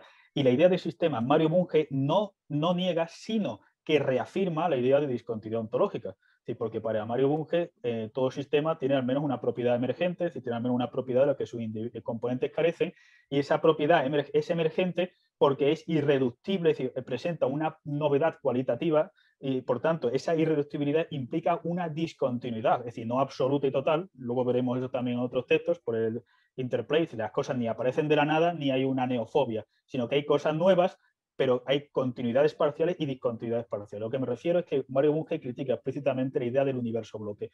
El universo bloque es un universo, eh, digamos, mm, mm, donde todo está conectado con todo, donde no hay discontinuidad, etc. Es decir, por tanto, la idea de Mario Bunge de universo no puede estar más alejada de... sí, de, hecho, eso que decís, Bunge lo critica como holismo. Sí, efectivamente. El sistemismo, efectivamente, es una, vía media entre el individualismo, es decir, entre el reduccionismo descendente o microreduccionismo y, y, el reduccionismo ascendente o el macroreduccionismo. Es decir, en el holismo, por ejemplo, el holismo lógico de Bradley o de McTaggart y demás, todo queda engullido boom, en el todo y en el individualismo todo queda, digamos, explicado, fragmentado, diluido en sus componentes. Entonces el sistemismo es un punto medio y aquí hay ciertas analogías con, con la filosofía de Gustavo Bueno que a veces, aquí estoy haciendo las analogías no por, porque me parezcan las analogías más importantes que otra cosa, sino para que la filosofía de Mario Bunge no acabe transformada en, en, un, hombre de, un hombre de paja. Dice, aquí vemos también otro texto que, que antes leía, un límite que identificamos con M sub i, es decir, con un mundo que dejará de ser un mundo en torno, eh, un belt de Westcool para convertirse en, un universo dotado de unicidad, al cual corresponde E, que también dejará de ser un ego subjetivo categorial para asumir el papel de ego trascendental. Es decir, yo sé que esto es muy esotérico para los que no entiendan, para los que no hayan leído la filosofía de Gustavo Bueno, pero básicamente eh, Gustavo Bueno está diciendo que el universo cuenta con unicidad, es decir, el principio de Mausner, que subraya explícitamente en, el volumen 5 de la teoría del cierre categorial, solo hay un universo, solo hay un mundo, y unidad, el universo tiene unidad entre sus partes. Es decir, entonces, pues, eh, eh, efectivamente hay que limitar el pluralismo. por otra parte, cuando se ha hablado de, del, digamos, del monismo o del pluralismo continuista, a veces yo creo que un problema, que, un problema recurrente que, hay es tratar de entender la filosofía de Mario Bunge a través de lo que dijo Gustavo Bueno de ella. Ya he dicho en varias ocasiones que una de, de las tragedias de la segunda mitad del siglo XX y de lo que llamamos del siglo XXI es que Mario Bunge y Gustavo Bueno se ignorasen el uno al otro. Carlos Madrid eh, cuenta, muestra una foto donde está Bunge y bueno, que parece que hubo una especie de conferencia, debate donde estuvieron los dos, pero cuenta algo muy interesante que después me gustaría que, vos eh, me expliques, que es que bueno, que bueno quiso explicarle la teoría del cierre de categoría a Mario y que Mario no la entendió. Eh, me gustaría que expliques un poco así, muy a, grandes rasgos, ¿no? un poco por una caricatura para que se entienda qué es justamente la, la teoría del cierre categorial más adelante. Sí, sí. Sí, sí, sí, recuérdamelo porque es un punto, un punto eh, eh, esencial. La cuestión es que en ese congreso, como unas actas están publicadas, entonces muchos seguidores de Gustavo Bueno dicen, voy a ver qué dijo Gustavo Bueno sobre Mario Bunge, etc. El problema es que muchas veces Gustavo Bueno, es decir, que era un, sabio con una cultura enciclopédica, no podía dominar a todos los filósofos, todos los saberes al mismo tiempo porque es imposible. Y hay algunas lecturas de Mario Bunge que a mi juicio están eh, erradas, por ejemplo. Vamos a ver lo que dice eh, Gustavo Bueno. Eh, mm, Gustavo Bueno, eh, en este fragmento, es un ensayo muy conocido sobre la causalidad, dice, Mario Bunge, ignorando este principio y desechando la primera causa, se ve por ello obligado a aceptar la regresión infinita, lo que equivaldría a entender la función de la causa en términos puramente subjetivos relativos a los cortes artificiosos dados en el conocente en la infinita cadena de causas. Es decir, Mario Bunge habla de una regresión infinita, pero no causal, mientras que aquí parece que Gustavo Bueno está diciendo que Mario Bunge, eh, eh, primero, en primer lugar, que Mario Bunge ignora el principio de simploqué. Es decir, esto recuérdamelo si, si no vuelvo a ello, que Mario Bunge ignora el principio de simploqué. Y por otra parte, que Mario eh, Bunge cree en una regresión causal infinita y por tanto para que haya ciencia tiene que dar una serie de cortes artificiosos. Yo creo que esto es un ejemplo claro de una mala interpretación de Mario Bunge que sin embargo eh, pues ni, Carlos Madrid ni, ni, otros autores cercanos a Gustavo Bueno eh, han reparado eh, en ella, a menos que, yo sepa. Voy a aquí a ver. Aquí se ve el texto. Este es un texto de Mario Bunge, de su, artículo, su libro sobre la causalidad. Pero lamentablemente el regresus ad infinitum es ontológicamente ficticio y nosológicamente inoperante. La circunstancia de que la regresión infinita es ontológicamente ficticia se deduce del hecho de que las series lineales de causa y efectos son simplificaciones válidas como primeras aproximaciones, pero del todo inútiles luego unas cuantas ramificaciones y entrecruzamientos. La regresión infinita es nosológicamente estéril, pues en vez de explicar lo desconocido por medio de lo conocido, hace precisamente lo opuesto, explicar el presente por medio de un pasado que es en su mayor parte desconocido. Pero la principal limitación de la regresión infinita es que no nos permite comenzar en ningún estadio dado del desarrollo, sino que exige un retroceso continuo e interminable. No admite etapas definidas en los procesos, ni nuevos puntos de partida determinados por la emergencia de modo de ser cualitativamente nuevos y en consecuencia de modos de devenir también cualitativamente nuevos. Es decir, que Gustavo Bueno dice, Mario Bunge acepta la se ve obligado a aceptar la regresión infinita, sí, pero una regresión infinita no causal. Es decir, Mario Bunge niega explícitamente la regresión causal infinita. Por otra parte, Gustavo Bueno dice que Mario Bunge ignora el principio de, de, de, Vamos a ver aquí algunos textos. Pero esto no significa que el determinismo, en particular el determinismo causal, sostenga que cuanto hay en el mundo esté vinculado con todo lo demás y en todos los respectos. Ni afirma tampoco el determinismo causal que todo esté causalmente vinculado con todo lo demás. Doctrina que Mario Bunge dice, claro, es que esto, estoy haciendo aquí una pequeña selección de textos, pero Mario Bunge durante décadas, una y otra vez, vuelve a decir que no todo está conectado con todo, que las discontinuidades son tan importantes como las continuidades ontológicas, eh, eh, etc. Aquí, por ejemplo, tenemos otro ejemplo. Si las cosas estuvieran tan estrechamente vinculadas entre sí como suponen los partidarios de la interdependencia ilimitada, y cuando Carlos Madrid dice, Mario Busque dice que en el universo hay una eh, interconexión, claro, pero una interconexión que implica discontinuidades ontológicas estructurales, porque el universo no es una dispersión de cosas infinitas, sino que efectivamente hay conexiones parciales, desconexiones parciales, etc. Mario Bunge niega el universo bloque. Dice, si todo, estuviera, si todo tuviera influencia sobre todo lo demás, no sería posible conocer parte alguna del universo sin conocer su totalidad, cosa que evidentemente no ocurre, pues no sabemos siquiera en qué consiste el todo y si tiene o no una extensión espacial finita. Y a la inversa, nada podría conocerse el conjunto sin el conocimiento completo de cada una de sus partes. Es decir, esta es la formulación prácticamente idéntica que hace Gustavo Bueno. Es decir, no, porque se hayan copiado, sino porque han llegado de modo, eh, evidentemente de modos paralelos. Es decir, la primera formulación está en el sofista de Platón, y cualquiera que no caiga ni en el holismo ni el, el individualismo más radical, pues llega a esto. Digamos, decir, hay, hay, conexiones parciales y hay desconexiones parciales. por tanto, Mario Bunge conocía perfectamente el principio del simple que y Mario Bunge no acepta la regresión infinita eh, eh, causal. Por otra parte, cuando eh, antes me, hice referencia a eso, mm, Carlos Madrid o Inigo Gay eh, dicen que, pero, pero, que el universo como sistema, etcétera, etcétera. Uno, el sistema implica discontinuidades eh, estructurales. Y dos, eh, mm, para el sistema de, Gustavo Bueno, las discontinuidades se dan tanto en el universo antrópico como en la realidad absoluta. Es decir, y, y en Mario Bunge las discontinuidades se dan tanto en nuestro conocimiento del universo, el universo como se nos aparece, como en el universo como es en sí mismo. Es decir, no es que no haya diferencias, que las hay, sin, sin lo que me refiero es que Mario Bunge eh, acepta enteramente ese principio de, de, pluralidad, digamos, ontológica. Aquí otro ejemplo. Una consecuencia del causalismo es la necesidad de elegir entre una primera causa incausada y la regresión infinita. La primera es una ficción teológica y la segunda una ficción filosófica.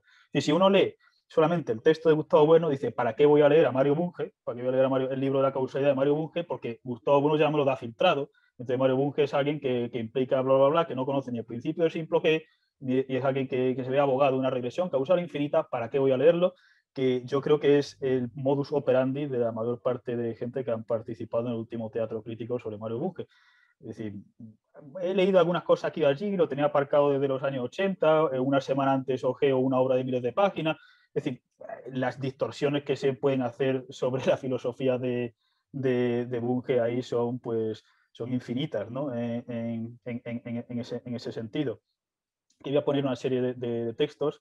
Eh, este, he tenido un debate filosófico con, con Inigo eh, otro, otro buen amigo, sobre este tema que ya he dicho que nos ponemos de, acuerdo.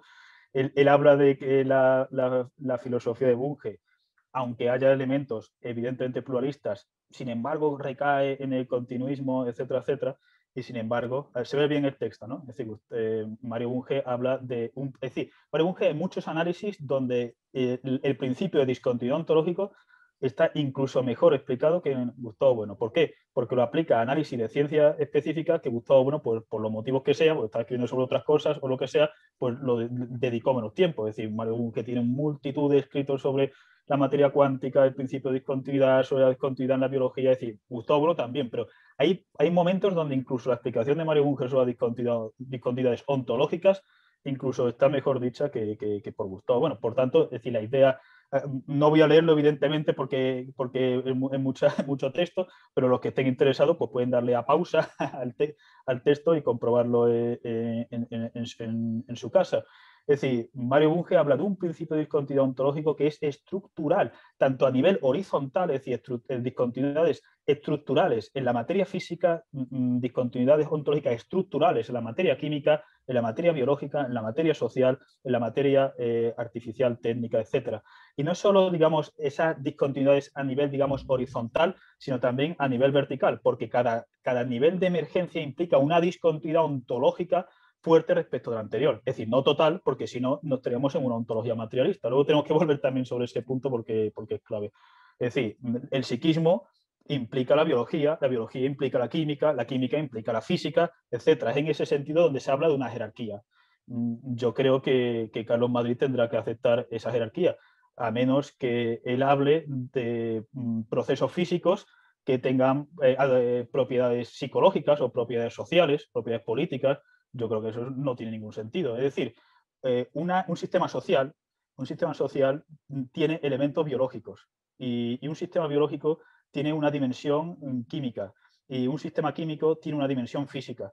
Pero un sistema físico no tiene por qué tener una dimensión química o una dimensión biológica o una dimensión social, etc. En ese sentido es donde Mario Bunge habla de una jerarquía y de esa especie de escala natural. Esa escala natural que a veces se ha asociado a, la teología. El caso de Mario Bunge no puede ser más opuesto por varios puntos. El primer punto es que para Mario Bunge todo sistema material es igual de real que otro. Es decir, lo que está negando a Mario Bunge es el principio de simetría generalizada de Latour y otros filósofos. Es decir, por ejemplo, en Latour, cuando habla de la teoría de los actores red, hay un principio de simetría generalizada según el cual todo lo que hay en el universo está, digamos, al mismo plano, es una ontología eh, eh, plana, según eh, Delanda, etcétera, y otros autores, según el cual todo está en el mismo plano y por tanto lo mismo una idea que una familia, que un, un haz de, fotones, etc. Sin embargo, eh, yo creo que una filosofía, una ontología rigurosa basada en las ciencias tiene que reconocer que hay asimetrías estructurales. Es decir, vuelvo a repetir la, idea. Eh, un proceso psíquico implica biología, la biología implica la química, la química implica la física, pero la física no implica la sociedad, es decir, a menos que se caiga en el construccionismo radical. No estoy hablando del conocimiento que tengamos de los procesos físicos, que esos procesos físicos están filtrados a nuestra escala, incluso dentro del propio universo antrópico, es decir, eh, un rayo gamma no tiene propiedades psicológicas, no tiene propiedades químicas, no tiene propiedades biológicas, no tiene propiedades sociales, pero una familia sí tiene propiedades biológicas, químicas, físicas, etc. Entonces, es en ese sentido donde se habla de, una, de una jerarquía. Y una jerarquía que, cuando también se ha dicho a veces, mira, esto es como, como una mm, como, como la teología. La teología lo que dice es que al principio es el espíritu, es decir, que el espíritu es independiente de los procesos biológicos, de los procesos químicos y de los procesos físicos. Mientras que lo que está diciendo Bunge es que no hay procesos psíquicos sin procesos biológicos, sin procesos químicos, etcétera, etcétera. Incluso más, que los procesos psíquicos son una subcategoría de procesos biológicos. Es decir, que los procesos mentales, etcétera, son eh, una actividad emergente de un, de un, cerebro o de un sistema nervioso neuroplástico en interacción, etcétera, etcétera.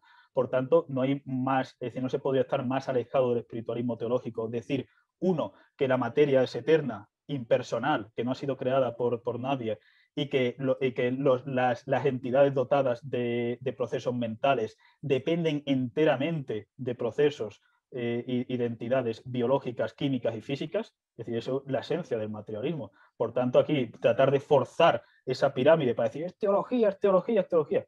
No, es decir, es un principio fundamental del materialismo. Por otra parte, también se ha achacado a, a, Bunge acercarse a la teología la cuestión del realismo, cuando se pregunta que sobre, mm, bueno, y si para, para Mario Bunge parece que vivimos en un mundo de cosas que ya están prefabricadas.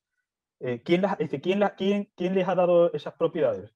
Pues nadie. Es decir, un, principio fundamental del materialismo también es que la materia existe con total independencia de los sujetos eh, humanos y, otros, animales y que esa materia tiene una serie de propiedades, estructuras, etcétera, etcétera. Es decir, todo bueno, la estructura más general de la materia es la pluralidad, la simploqué, la codeterminación, etcétera. ¿Quién le ha dado a la materia ontológico general eh, esas propiedades de codeterminación, eh, que pues, es una pregunta mitológica, es decir, lo que hace el razonamiento mitológico es tratar de proyectar las morfologías artificiales, es decir, la génesis causal de las morfologías artificiales que implica siempre un arquitecto, un sujeto operatorio eran morfologías naturales.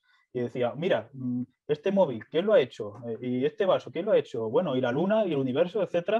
Es decir, una cosa es que la luna antrópica, vamos a decirlo así, esté dada a nuestra escala y demás, y otra cosa es, digamos, el, los procesos materiales antes del filtro, es decir, esos procesos materiales que son totalmente independientes de, nosotros y que después del filtro pues configuran nuestra luna organoléptica o, el modelo científico de luna, esos procesos antes del filtro son absolutamente independientes, tienen una serie de propiedades que no se les ha dado ningún sujeto humano, animal o divino y eso es uno de los principios fundamentales del materialismo. A ver qué, ¿Qué más textos tenemos eh, eh, curiosos por aquí? Sin bloqueo, sin bloqueo. Sí, la complejidad. También otra cosa cuando se habla de...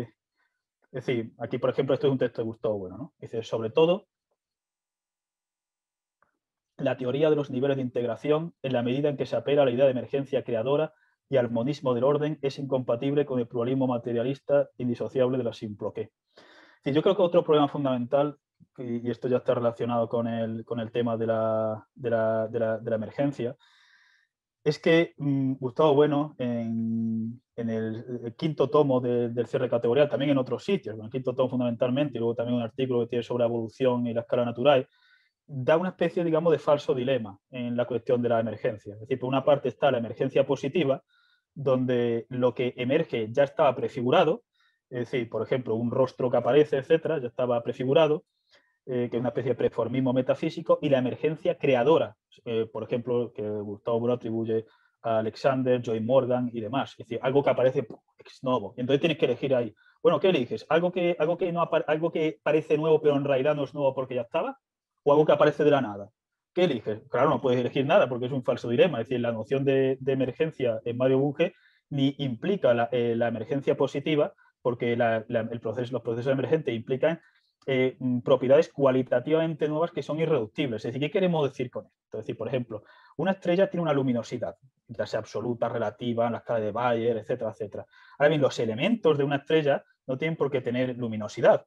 Es decir, una familia tiene una serie de propiedades de las que los individuos carecen. Una sentencia tiene eh, propiedades de las que una palabra carece. Una palabra tiene propiedades de las que una letra eh, carece. Un individuo tiene agencia, tiene personalidad, etcétera, tiene propiedades de las que una mano o un átomo o, una proteína carecen. Es decir, son propiedades emergentes, no porque aparezcan de la nada, sino porque eh, en, el universo hay, mm, hay configuraciones de entidades que sus interacciones entre sí no son meros agregados, sino que sus interacciones entre sí y con el entorno arrojan una serie de propiedades nuevas, cualitativamente nuevas, que no aparecen de la nada, porque también tiene una continuidad causal y estructural con los contenidos, pero que son irreductibles. Es decir, si creamos una ciudad, pues una ciudad tiene propiedades de las que una familia carece, o una familia de un individuo, un individuo de, yo qué sé, de, una célula, eh, eh, eh, etcétera, etcétera. Aquí Mario Bunke en este texto dice claramente que niega la, emergencia de la nada y en muchos otros textos pues niega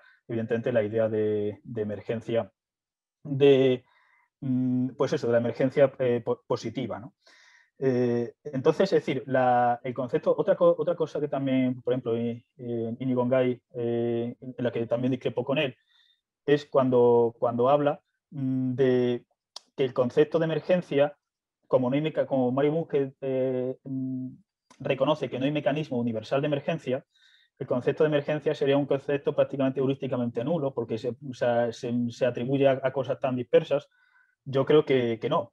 Y por lo siguiente, es decir, porque aunque el, concepto de emergencia se predique de multitud, digamos, de realidades cósmicas muy heterogéneas entre sí y no haya un mecanismo universal de emergencia, todos esos, todos esos procesos de donde aparecen eh, eh, cualidades emergentes tienen en común precisamente mm, eh, el rechazo a la neofobia, es decir, la idea de que aparecen en el universo propiedades de, que, nos, que, que, los sistemas tienen propiedades de los que esos individuos carecen. Entonces, esa, digamos, esa, esa categorización, por muy genérica que sea, pues no es menos eh, genérica que cuando Gustavo bueno, habla de materialidad en el sentido de pluralidad y codeterminación aplicada a un conjunto de números primos o a un, a un montículo de grava o un montículo de etcétera, etcétera. Es entonces yo creo que, esto es importante para, subrayar. Eh, a ver qué más textos teníamos.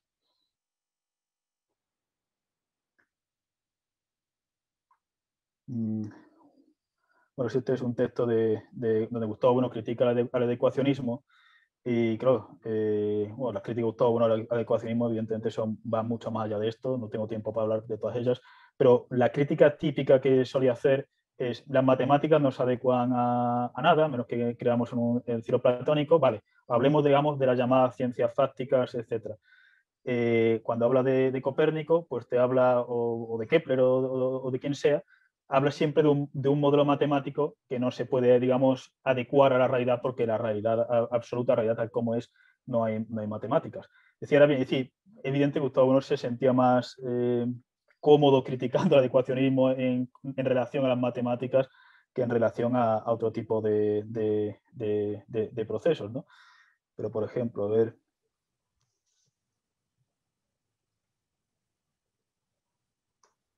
Aquí, esto es un texto de Gustavo Bueno.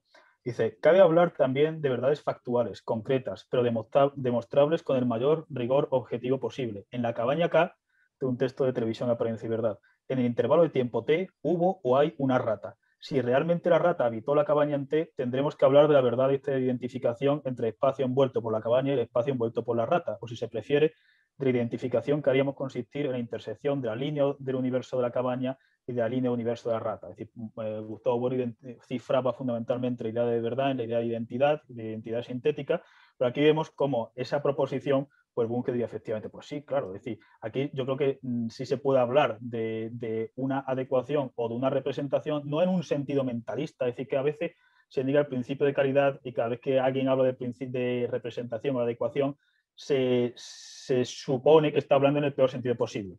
En un sentido espiritualista, mentalista, está duplicando el universo, no entiende la génesis operatoria de las ciencias, la génesis operatoria y transformativa de los sujetos nosológicos sobre, sobre el mundo, etcétera, etcétera. Es decir, yo creo que, eso es otro, otra cosa de la que tendríamos que, que, alejarnos.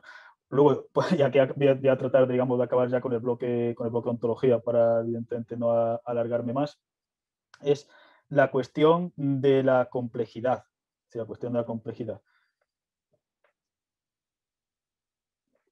Si se postula que todo en la realidad tiene el mismo estatutos de complejidad, caemos en una ontología, eh, una especie de ontología fractal de un regresus ad infinitum, que es uno de los problemas que, tiene la definición de materia de Gustavo Bueno, tipo materia es todo aquello dotado de contenidos que se codeterminan, porque si esos contenidos son materiales, también están mm, mm, compuestos de contenidos que se codeterminan, y si esos contenidos son materiales, están compuestos de contenidos que se codeterminan, y así ad infinitum. Entonces, claro, habría que demostrar, yo que sé, que, un leptón pues, está compuesto de contenidos que se codeterminan. Se puede decir, no, un leptón no es una entidad, es una perturbación un campo, es una propiedad de un campo, etcétera, pero la idea de que una especie, digamos, de zoom ad infinitum de pluralidad y codeterminación yo creo que eh, es, una idea que no está filosóficamente demostrada y que las propias ciencias no, no la avalan. Evidentemente, el problema de llegar a una especie de átomos absolutos y metafísicos también es un problema fundamental. Por eso es un problema abierto de la ontología, es decir, determinar si, hay, si existen esos principios, si no, pero efectivamente decir, decir, que todo en el universo tiene el mismo nivel de complejidad, por una parte obligaría a esa especie de ontología fractal ad infinitum y por otra parte no, no encaja con la, eh, la filosofía de, de, de, de, Gustavo Bueno. Es decir, aquí, por ejemplo, eh, bueno, aquí, aquí lo que está diciendo claramente es que M2 surge de, la teoría del origen trófico, es decir, los vivientes mm, eh, muy primitivos mm, desarrollan eh, una capacidad de detectar carencias, es decir, em, yo que sé, de sodio, de potasio, más adelante de proteína, detectar depredadores, etcétera, etcétera. Es decir, esa tesis pues uno puede decir, no, no voy a usar que M2 emerja de M1, porque eh, M2 también eh, aparece de procesos materiales desconocidos eh, que, provienen de la materia entrópico general, sí, pero la cuestión es de que M2, es decir, el psiquismo, aparece de cosas que no son psíquicas, es decir, elijamos lo que elijamos, M2 aparece de algo que no es M2, si, si negamos el espiritualismo. Entonces, una vez que, mm, aquí volvemos en, este texto, vuelve a decirlo, si podemos asegurar, dice, pero nos consta que M sui se ha desplazado en el tiempo. Y si se admite que M2 solo afecta a los animales, reconoceremos también que M2 afecta a una, a una mínima parte de la extensión de M sub 1. O Si M1 comenzó hace 15.000 millones de años, M2 solo habría comenzado hace 700 millones de años, por ejemplo, sedentarios precámbricos. Podemos asegurar, por tanto, que M2 procede de M. Comienza a manifestarse en glóbulos de M1 y una vez que M1 estaba ya consolidado, eh, pero tampoco cabe considerar M2 como la coronación final de la escala natural. Aunque M2 procede de M1, no por ello permanece en su seno, sino que lo desborda, lo que nos obliga a recurrir a la anamorfosis y por tanto a M como fuente donde brota M1 y luego a su través M2. Es lo que quiere decir es que el psiquismo no solo deriva de la materia física tal como la conocemos, sino de procesos materiales desconocidos. Pero por una parte aquí se está viendo que, que por mucho asco que se tenga, digamos, a la idea de que el psiquismo mm, es posterior a, la, biología primitiva, las biologías primitivas son posteriores a los sistemas físicos, a los sistemas químicos, los sistemas químicos son posteriores a los sistemas físicos, es decir, el propio Gustavo Bueno, al menos en la última parte de, su filosofía, tenía textos tremendamente parecidos a, esos. A ver.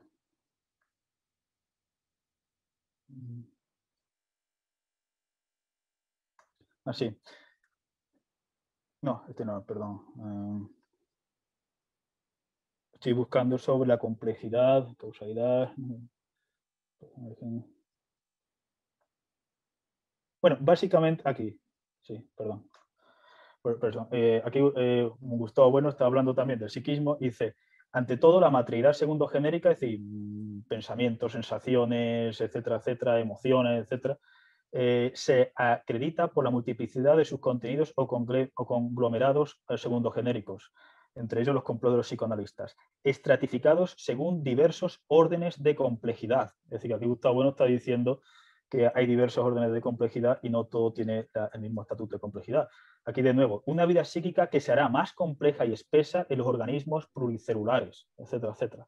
Sí, evidentemente aquí hay una ambigüedad, como ya he dicho, en la filosofía de, Gustavo Bueno, entre la eh, inseparabilidad total de los géneros de, material, de materialidad y la idea de que se puede explicar, al menos parcialmente, la génesis del psiquismo a través del origen trófico, de la propia biología evolutiva, la es decir, los materiales bióticos a través de los materiales abióticos. Y, eh, a veces se subraya, dice, es que no conocemos mm, completamente los mecanismos por los cuales la materia biótica aparece respecto de la materia biótica. Aunque no conozcamos completamente esos mecanismos, es evidente que esos mecanismos existen porque si no habría que postular que la materia biótica es eterna. Y, el principio del materialismo no podría más que, alejarse de, que alejarse de, eso. ¿no? Bueno, voy a dejar de, compartir para ya acabar y, ya acabando la... Perdón, ¿cómo es aquí? Aquí, sí. sí yo tengo una, una pregunta. Eh, en tu libro sobre Bertrand Russell, eh, vos criticás lo que es la teoría de la verdad por correspondencia y bueno, eh, sabemos que la teoría de la verdad de, de, Mario es una teoría de la verdad por correspondencia y bueno, Carlos Madrid también la, la criticó. a mí no me quedó del todo claro cuáles son las críticas a la teoría de la verdad por correspondencia porque bueno, en tu libro es un párrafo nada más y me quedó como un poco la duda de, de cómo profundizarías en esa crítica. Bueno, aquí dice, habría que apelar a que la propia idea de correspondencia es una idea que no es unívoca, es decir, una idea que es multívoca, etc. Es decir, antes subrayaba que la crítica más explícita que se puede hacer al adecuacionismo o al concepto de correspondencia es la idea de que el mundo se puede, eh, es decir, el sujeto, los sujetos científicos no están operando ni transformando el mundo, sino que se forma una especie de representación mental del mundo sin tocarlo y luego ven si esa representación del mundo corresponde con el mundo no. Es decir, efectivamente, eh, los sujetos científicos están operando, están transformando, el mundo está dado a escala de esos sujetos, etcétera, etcétera. Ahora bien, una vez que subrayamos todos esos procesos operatorios, transformativos, tenemos que aprender a, percibir y, demás, la cuestión es que la verdad, eh, porque la verdad también es una idea polisémica, muy compleja, etcétera, la, la verdad como atributo, es decir, que atribuimos como cualidad o atributo que proyectamos sobre ciertas proposiciones o sobre ciertas sentencias, ¿qué quiere decir que sean verdaderas? Es decir, he puesto el ejemplo de Gustavo Bueno hablando de la rata, ¿no? de, la verdad, esa verdad factual. En tal cabaña X hay una rata Z en el tiempo H. Dice, eso, si realmente la rata está ahí, pues es cierto. Es decir, ahí sí podríamos hablar de una correspondencia. No una correspondencia entre, digamos, una, una duplicación mental mía de lo que está pasando y, la realidad absoluta, sino entre, sino entre un, lenguaje, que es unas, unas, proposiciones, unas sentencias que están eh, pues mm, referidas al mundo y, referidas no al mundo en general, sino a procesos concretos del mundo y a cualidades, etcétera, etcétera, y que realmente ahí sí podríamos hablar de un cierto isomorfismo, etcétera, etcétera. Quiere decir que, hay multitud de momentos de las ciencias donde se puede hablar de isomorfismos, de correspondencia, de adecuaciones. Es decir, la crítica al adecuacionismo es al adecuacionismo total, absoluto, radical, y, y, demás. Yo, yo sí creo que la idea de correspondencia o de adecuación Mm, mm, que no es una idea eh, unívoca, como digo, se puede rescatar para cierto, para cierto contexto. Evidentemente, en el libro de Russell lo que critico es, digamos, la, la acepción más ingenua que Russell pueda dar, ¿no? Del lenguaje retrato, etcétera. Mira, el lenguaje está como un espejo retratando la realidad, porque eso no, eso no, es, no es algo que se pueda, que se pueda hacer. E incluso en el ejemplo de la rata, esa rata eh, que está en un cuadro, digamos, no es la propia realidad absoluta, sino que ya está filtrada. Es decir, es decir, que es una situación complejísima. El propio Gustavo, bueno, tampoco dedica demasiadas páginas a la crítica. A o sea, sostendrías como una verdad por correspondencia, pero, una, pero en sentido crítico, ¿no? Del mismo modo que sostendrías un realismo crítico.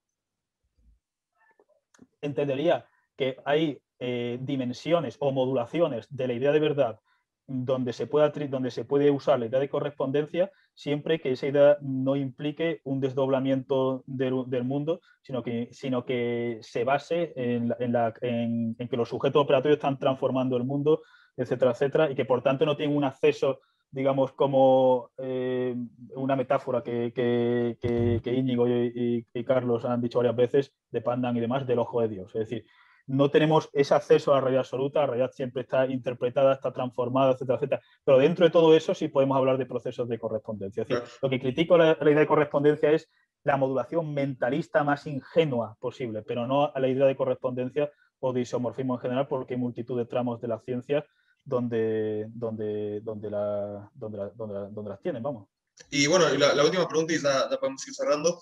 Eh, bueno, eh, como te mencioné, Madrid menciona esta anécdota, ¿no? Que, Mario Bunge no entendió la teoría del cierre categorial. Me gustaría saber eh, cómo le explicarías vos a Mario o a quien sea la, teoría así en, pocos términos, digamos, haciendo también una caricatura, una especie de, boceto, eh, porque bueno, yo tampoco la entiendo y me gustaría poder entenderla. Sí, bueno, pues una labor titánica, efectivamente.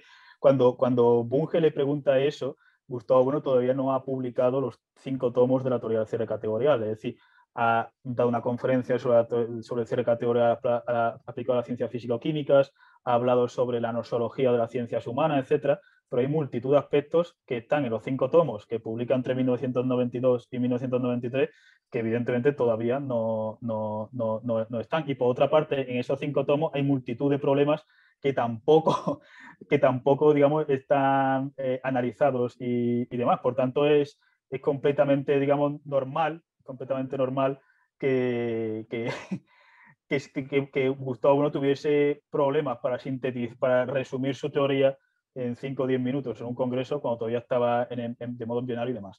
Yo lo que diría es que Gustavo Bueno, la idea fundamental que, que dice es que se, una ciencia aparece cuando una categoría se cierra. Es decir, el concepto de cierre de categoría está sacado de la topología de las matemáticas, en el sentido de que cuando tenemos una serie de términos y una serie de operaciones sobre esos términos y el resultado de esas operaciones pertenecen al mismo tipo de términos, vamos haciendo una serie de cierres, vamos a hacerlo así. Por ejemplo, en la química. Es decir, Gustavo Bueno dice, no podemos hablar de química en la Edad Media, no podemos hablar de química en los griegos, en los egipcios, etc. Es decir, la química está de algún modo, eh, el desarrollo de la química está eh, ayudado por el desarrollo de técnicas o de prácticas que no son científicas, es decir, la alquimia, la cocina, la metalurgia, etcétera. Pero cuando eh, Lavoisier, Dalton, Mendeleev, etcétera, etcétera, cuando tienen la, tabla de los elementos periódicos y demás, dice, las operaciones con esos, de esos elementos arrojan elementos que están dentro de la misma categoría, ahí ya se cierra. Entonces, el concepto fundamental de cierre categorial lo que quiere decir es que las, operaciones de los científicos van delimitando una serie de cierres donde los resultados pertenecen a esa misma categoría y donde Gustavo Bueno decía que hay dos tipos, digamos, de planos operatorios. Es decir, hay una serie de los, es decir, Gustavo Bueno siempre recalcaba que el sujeto no es un sujeto fantasmal, sino que está operando, transformando, etcétera. Operaciones quirúrgicas significa con las manos, luego con los aparatos, ordenadores y demás cuando con, esas operaciones puede segregar, es decir, cuando, cuando puede segregar las mismas operaciones de, esos procesos eh, y, convergen en el mismo resultado, Gustavo Bueno dice que estamos ante una identidad sintética.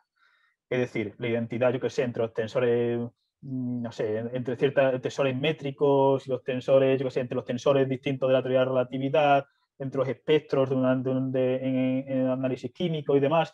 Es decir, cuando el científico es capaz de segregar sus propias operaciones o neutralizarlas, porque al menos dos cursos operatorios han intersectado y llegan al mismo resultado, es decir, llegan a una identidad, Gustavo Bueno dice, aquí hay una verdad científica en un sentido fuerte, es decir, esto es una relación necesaria. Ahora Gustavo Bueno también decía que, mayor, que es muy difícil, y un problema también que se olvida es que generalmente Gustavo Bueno los ejemplos que da de identidades sintéticas, es decir, de verdades, concatenaciones necesarias, etcétera, que son, que son capaces de ser establecidas por los científicos, la mayor parte de ejemplos vienen de las matemáticas, luego algunos ejemplos de la teoría de la relatividad, del átomo de Bohr, etcétera, etcétera, muy poquitos ejemplos. Y cuando yo le pregunto a Gustavo, bueno, bueno, y ejemplos de identidades sintéticas en la neurología, etcétera, dice, pues esto es complejísimo, etcétera. Así que la mayor parte de teorías, hipótesis científicas, etcétera, no llegan a esa capacidad de, de delimitar esas relaciones necesarias las que Gustavo eh, hablaba. ¿Se puede hablar de, de, una complementariedad en lo que es eh, este aspecto puntual de la filosofía de la ciencia entre Gustavo bueno y Mario Bunge o la teoría del cierre categorial es difícil de, adaptar a la filosofía de la ciencia bunkeana? Hay puntos de, punto de divergencia y punto de convergencia. Un punto de, convergencia que, que, yo he echado de menos en la exposición de, Carlos Madrid o en la exposición de, otros autores afines a, a, la Fundación Gustavo Bueno en el último Teatro Crítico, son las críticas mm, mm, tan tremendamente fértiles que Mario Bunge tiene de los distintos reduccionismos e imperialismo científico. Es decir, el imperialismo sociológico, el imperialismo biologicista, el imperialismo, yo qué sé, eh, de la informática, el fisicalismo, el todo química, etcétera, etcétera. Es decir, mm, esa, eh, eh, esa, crítica, digamos, a los imperialismos, a la idea de que desde una ciencia puedo ah, explicar las otras ciencias, yo creo que hay una convergencia fuerte con la, con la propia filosofía de, de, Gustavo, de Gustavo Bueno, es decir, la crítica al reduccionismo, la crítica a los distintos imperialismos, etcétera, etcétera, y luego análisis concretos y, y, específicos. Luego hay, puntos pues, donde hay puntos de divergencia, efectivamente. El problema, el problema fundamental es que la, la, la propia teoría del cierre categorial no está acabada, es decir, ninguna filosofía está acabada, pero la teoría del cierre categorial más que, la propia filosofía, eso no significa que sea menos verdadera o que sea más o menos potente. Significa que hay un montón de problemas clave, de problemas abiertos que Gustavo Bueno en 10 tomos, es que faltan 10 tomos. Es decir, que Gustavo Bueno mm, no, solo tiene, solamente tiene esbozados pues aquí o, allí, pero es decir, no, falta mucho por, por, desarrollar. Yo alguien que, esté trabajando en eso, en desarrollar, bueno, por ejemplo, eh, no, no, quiero hablar así como muy que se entienda como que son discípulos estrictamente, pero bueno, por ejemplo, Bunge no escribió sobre estética y Gustavo Romero escribió sobre estética. ¿Hay alguien que esté como continuando la labor incompleta de, bueno en, cuanto a la teoría del cierre categorial? En cuanto a la nosología general, yo no lo conozco. Es decir, en cuanto a la nosología especial, eh, sí. Es decir, que Carlos Madrid tiene estudios sobre las matemáticas, y Gay tiene estudios sobre la biología evolutiva, etcétera. Pero las cuestiones de nosología general y de cosas que, que faltan, Hombre, hay análisis aquí o allí, pero yo no creo que se esté continuando en el, en el proyecto que tenía Gustavo Bueno. Yo no creo que, que, se esté continuando eh, eh, el asunto. Ah, una cosa que se me olvidó antes de decir y que tenía, que, tenía apuntada es sobre, perdón por esta rasodia, porque vamos y venimos, etcétera, pero todos estos puntos, todas estas cosas están interconectadas, es decir, la, ciencia con la ontología, la ontología de la idea de sistema, la, idea de materia, etcétera, es la propia idea de materia. Es decir, estaba hablando de la idea de materia de Gustavo Bueno y de la problemática de, especificar la materia por la probabilidad de la codeterminación, por lo llevaría un regreso ad infinitum. Y la, entonces iba a hacer un cotejo sobre la idea de materia en Mario Bunge. Es decir, para Mario Bunge la materia es lo que cambia y como tiene como propiedad más universal la energía.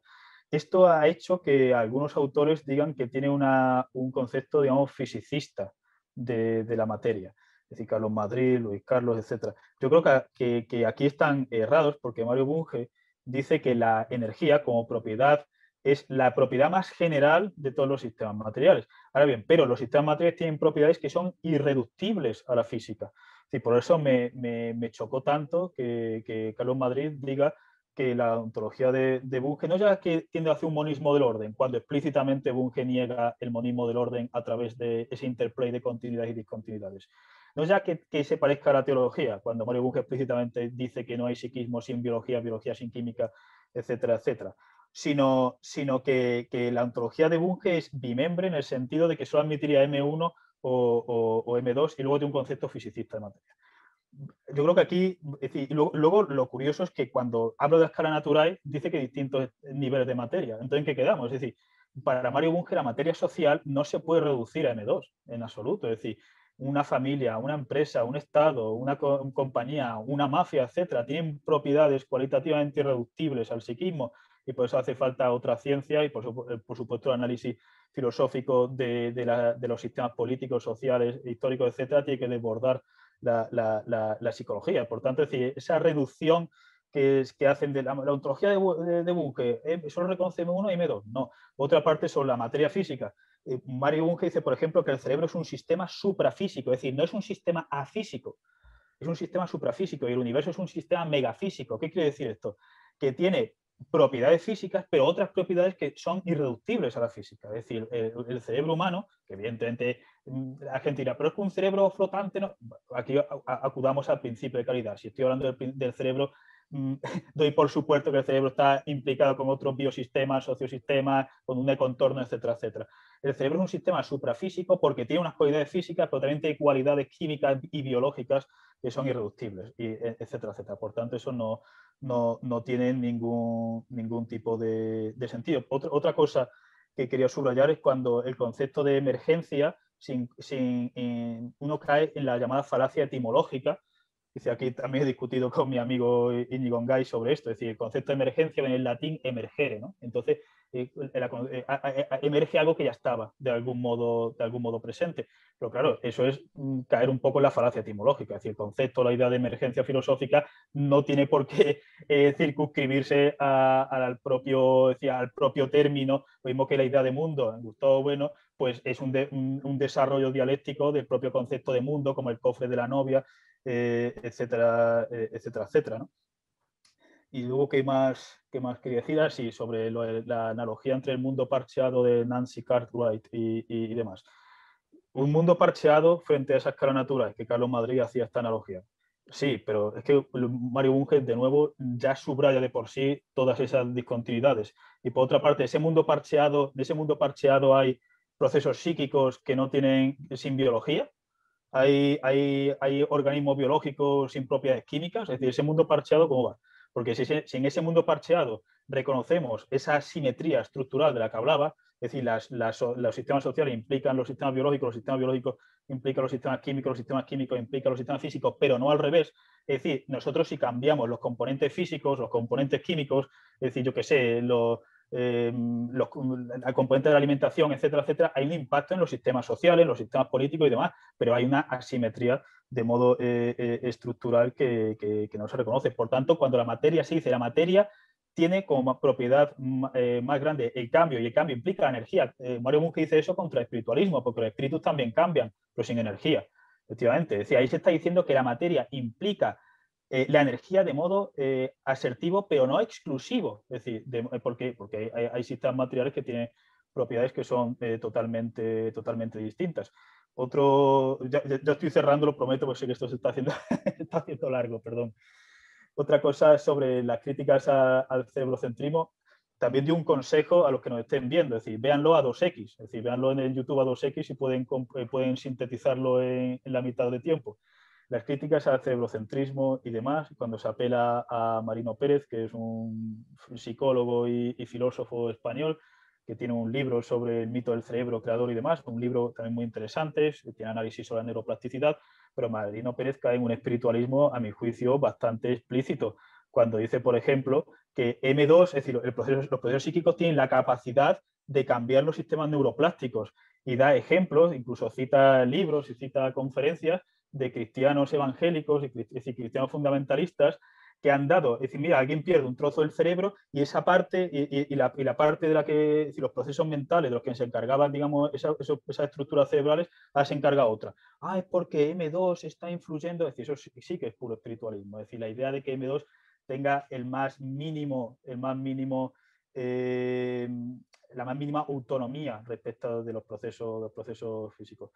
Otra cosa también, ya voy, digamos, pum, pum, puntualizando, es cuando, cuando se critica el desdoblamiento digamos, metafísico entre la materia y la forma por el ecuacionismo radical, pensando que todo el mundo que habla de adecuación o de correspondencia está de, algún modo cayendo en eso, y por otra parte se, incurre en un desdoblamiento metafísico en que, de que ya hemos hablado entre el, universo antrópico y el mundo absoluto. A mi juicio, hacen falta establecer más analogías fuertes y, puntos de convergencia entre la realidad antrópica, la realidad tal como está filtrada a escala humana, y, el, mundo absoluto. Es decir, el propio Gustavo Bueno decía una cosa que, me hizo mucha gracia, aunque decía que había un herrero que llevaba no sé cuántos años haciendo, no estaba haciendo una verja, haciendo no me acuerdo qué estaba haciendo. Y le preguntaron, y dice, digo, ¿usted por qué lleva tantos años con esto? dice, porque el hierro lo pide. Es decir, e, entonces Gustavo Bueno usaba esa analogía de el científico de algún modo está sometido a lo que yo he llamado en otras ocasiones a la mordaza de, de la realidad. Es decir, la realidad impone una serie de estructuras, es decir, sí, no hay ciencia, no hay verdades científicas sin sujetos operatorios, pero esas verdades están hablando como mínimo de refracciones de procesos de un mundo, de un mundo absoluto y demás. también me, llamó la atención cuando Carlos Madrid eh, decía que cuando Bunge hablaba de leyes, incurre también casi en una criptoteología porque el concepto de ley es un concepto que no es unívoco, es un concepto eh, que tiene multitud de interpretaciones, y Gustavo Bueno también hablaba de leyes científicas, de leyes naturales, etc. Es decir, el concepto de ley evidentemente es una metáfora. No caigamos de nuevo en la falacia etimológica. Dice, ¿quién ha impuesto esas leyes? Eh, de, fuera, ¿no? Dice, como si hiciese falta un Dios creador para que, hiciesen, para que ocurriesen una serie de, regularidades universales en, el, en, el, mundo o en el universo. Es decir, cuando hablamos de leyes hay un concepto, digamos, hay una teoría internalista y una teoría externalista. La teoría externalista es las leyes están impuestas de fuera por un Dios creador o por el ego o por el sujeto trascendental kantiano, etc. Es decir, hay una materia morfa y el sujeto trascendental proyecta esas leyes, ¿no? Pero un poco eh, eh, eh, el sujeto trascendental de Kant como, como, secularización de Dios, con el Dios de la teología. Pero también hay, la genes, hay una teoría explicativa de, de las leyes internalista, es decir, las leyes no derivan de algo de, fuera de la realidad misma, sino que la propia estructura de la realidad, por los motivos que sean, arroja una serie de regularidades, de patrones cósmicos universales, etcétera, etcétera. En esa, ahí tendríamos la ley de la gravedad y tendríamos multitud, digamos, de las llamadas leyes naturales.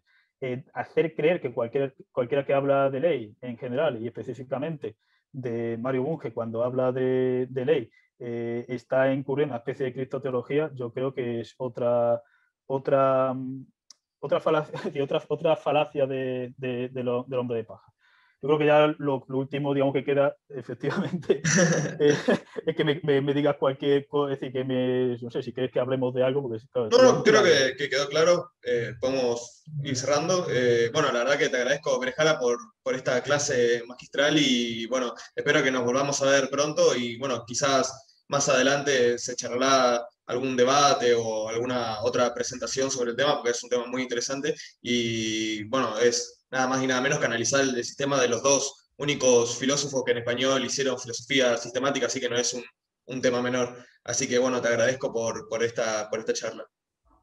muchísimas, muchísimas gracias. Es decir, como te decía, yo creo que la oportunidad de cotejar distintos sistemas filosóficos y de hablar de ontología y de epistemología Mm, es decir, es algo esencial porque en muchos departamentos de filosofía, tanto en Argentina como en España, la filosofía se está devaluando en una retórica peligrosa, casi anticientífica, antisistemática, etcétera, etcétera. Y yo creo que estos debates son tremendamente, tremendamente, tremendamente ricos. Así que yo creo que este, digamos, este, esta conversación que tengo con, con mis amigos eh, Carlos Madrid, y con Gay, etcétera, pues que siga la, que siga la conversación que siga el debate y demás. Y muchísimas gracias por, por tomar la invitación. Eh, nos estamos viendo, así que saludos y que tengas una linda tarde.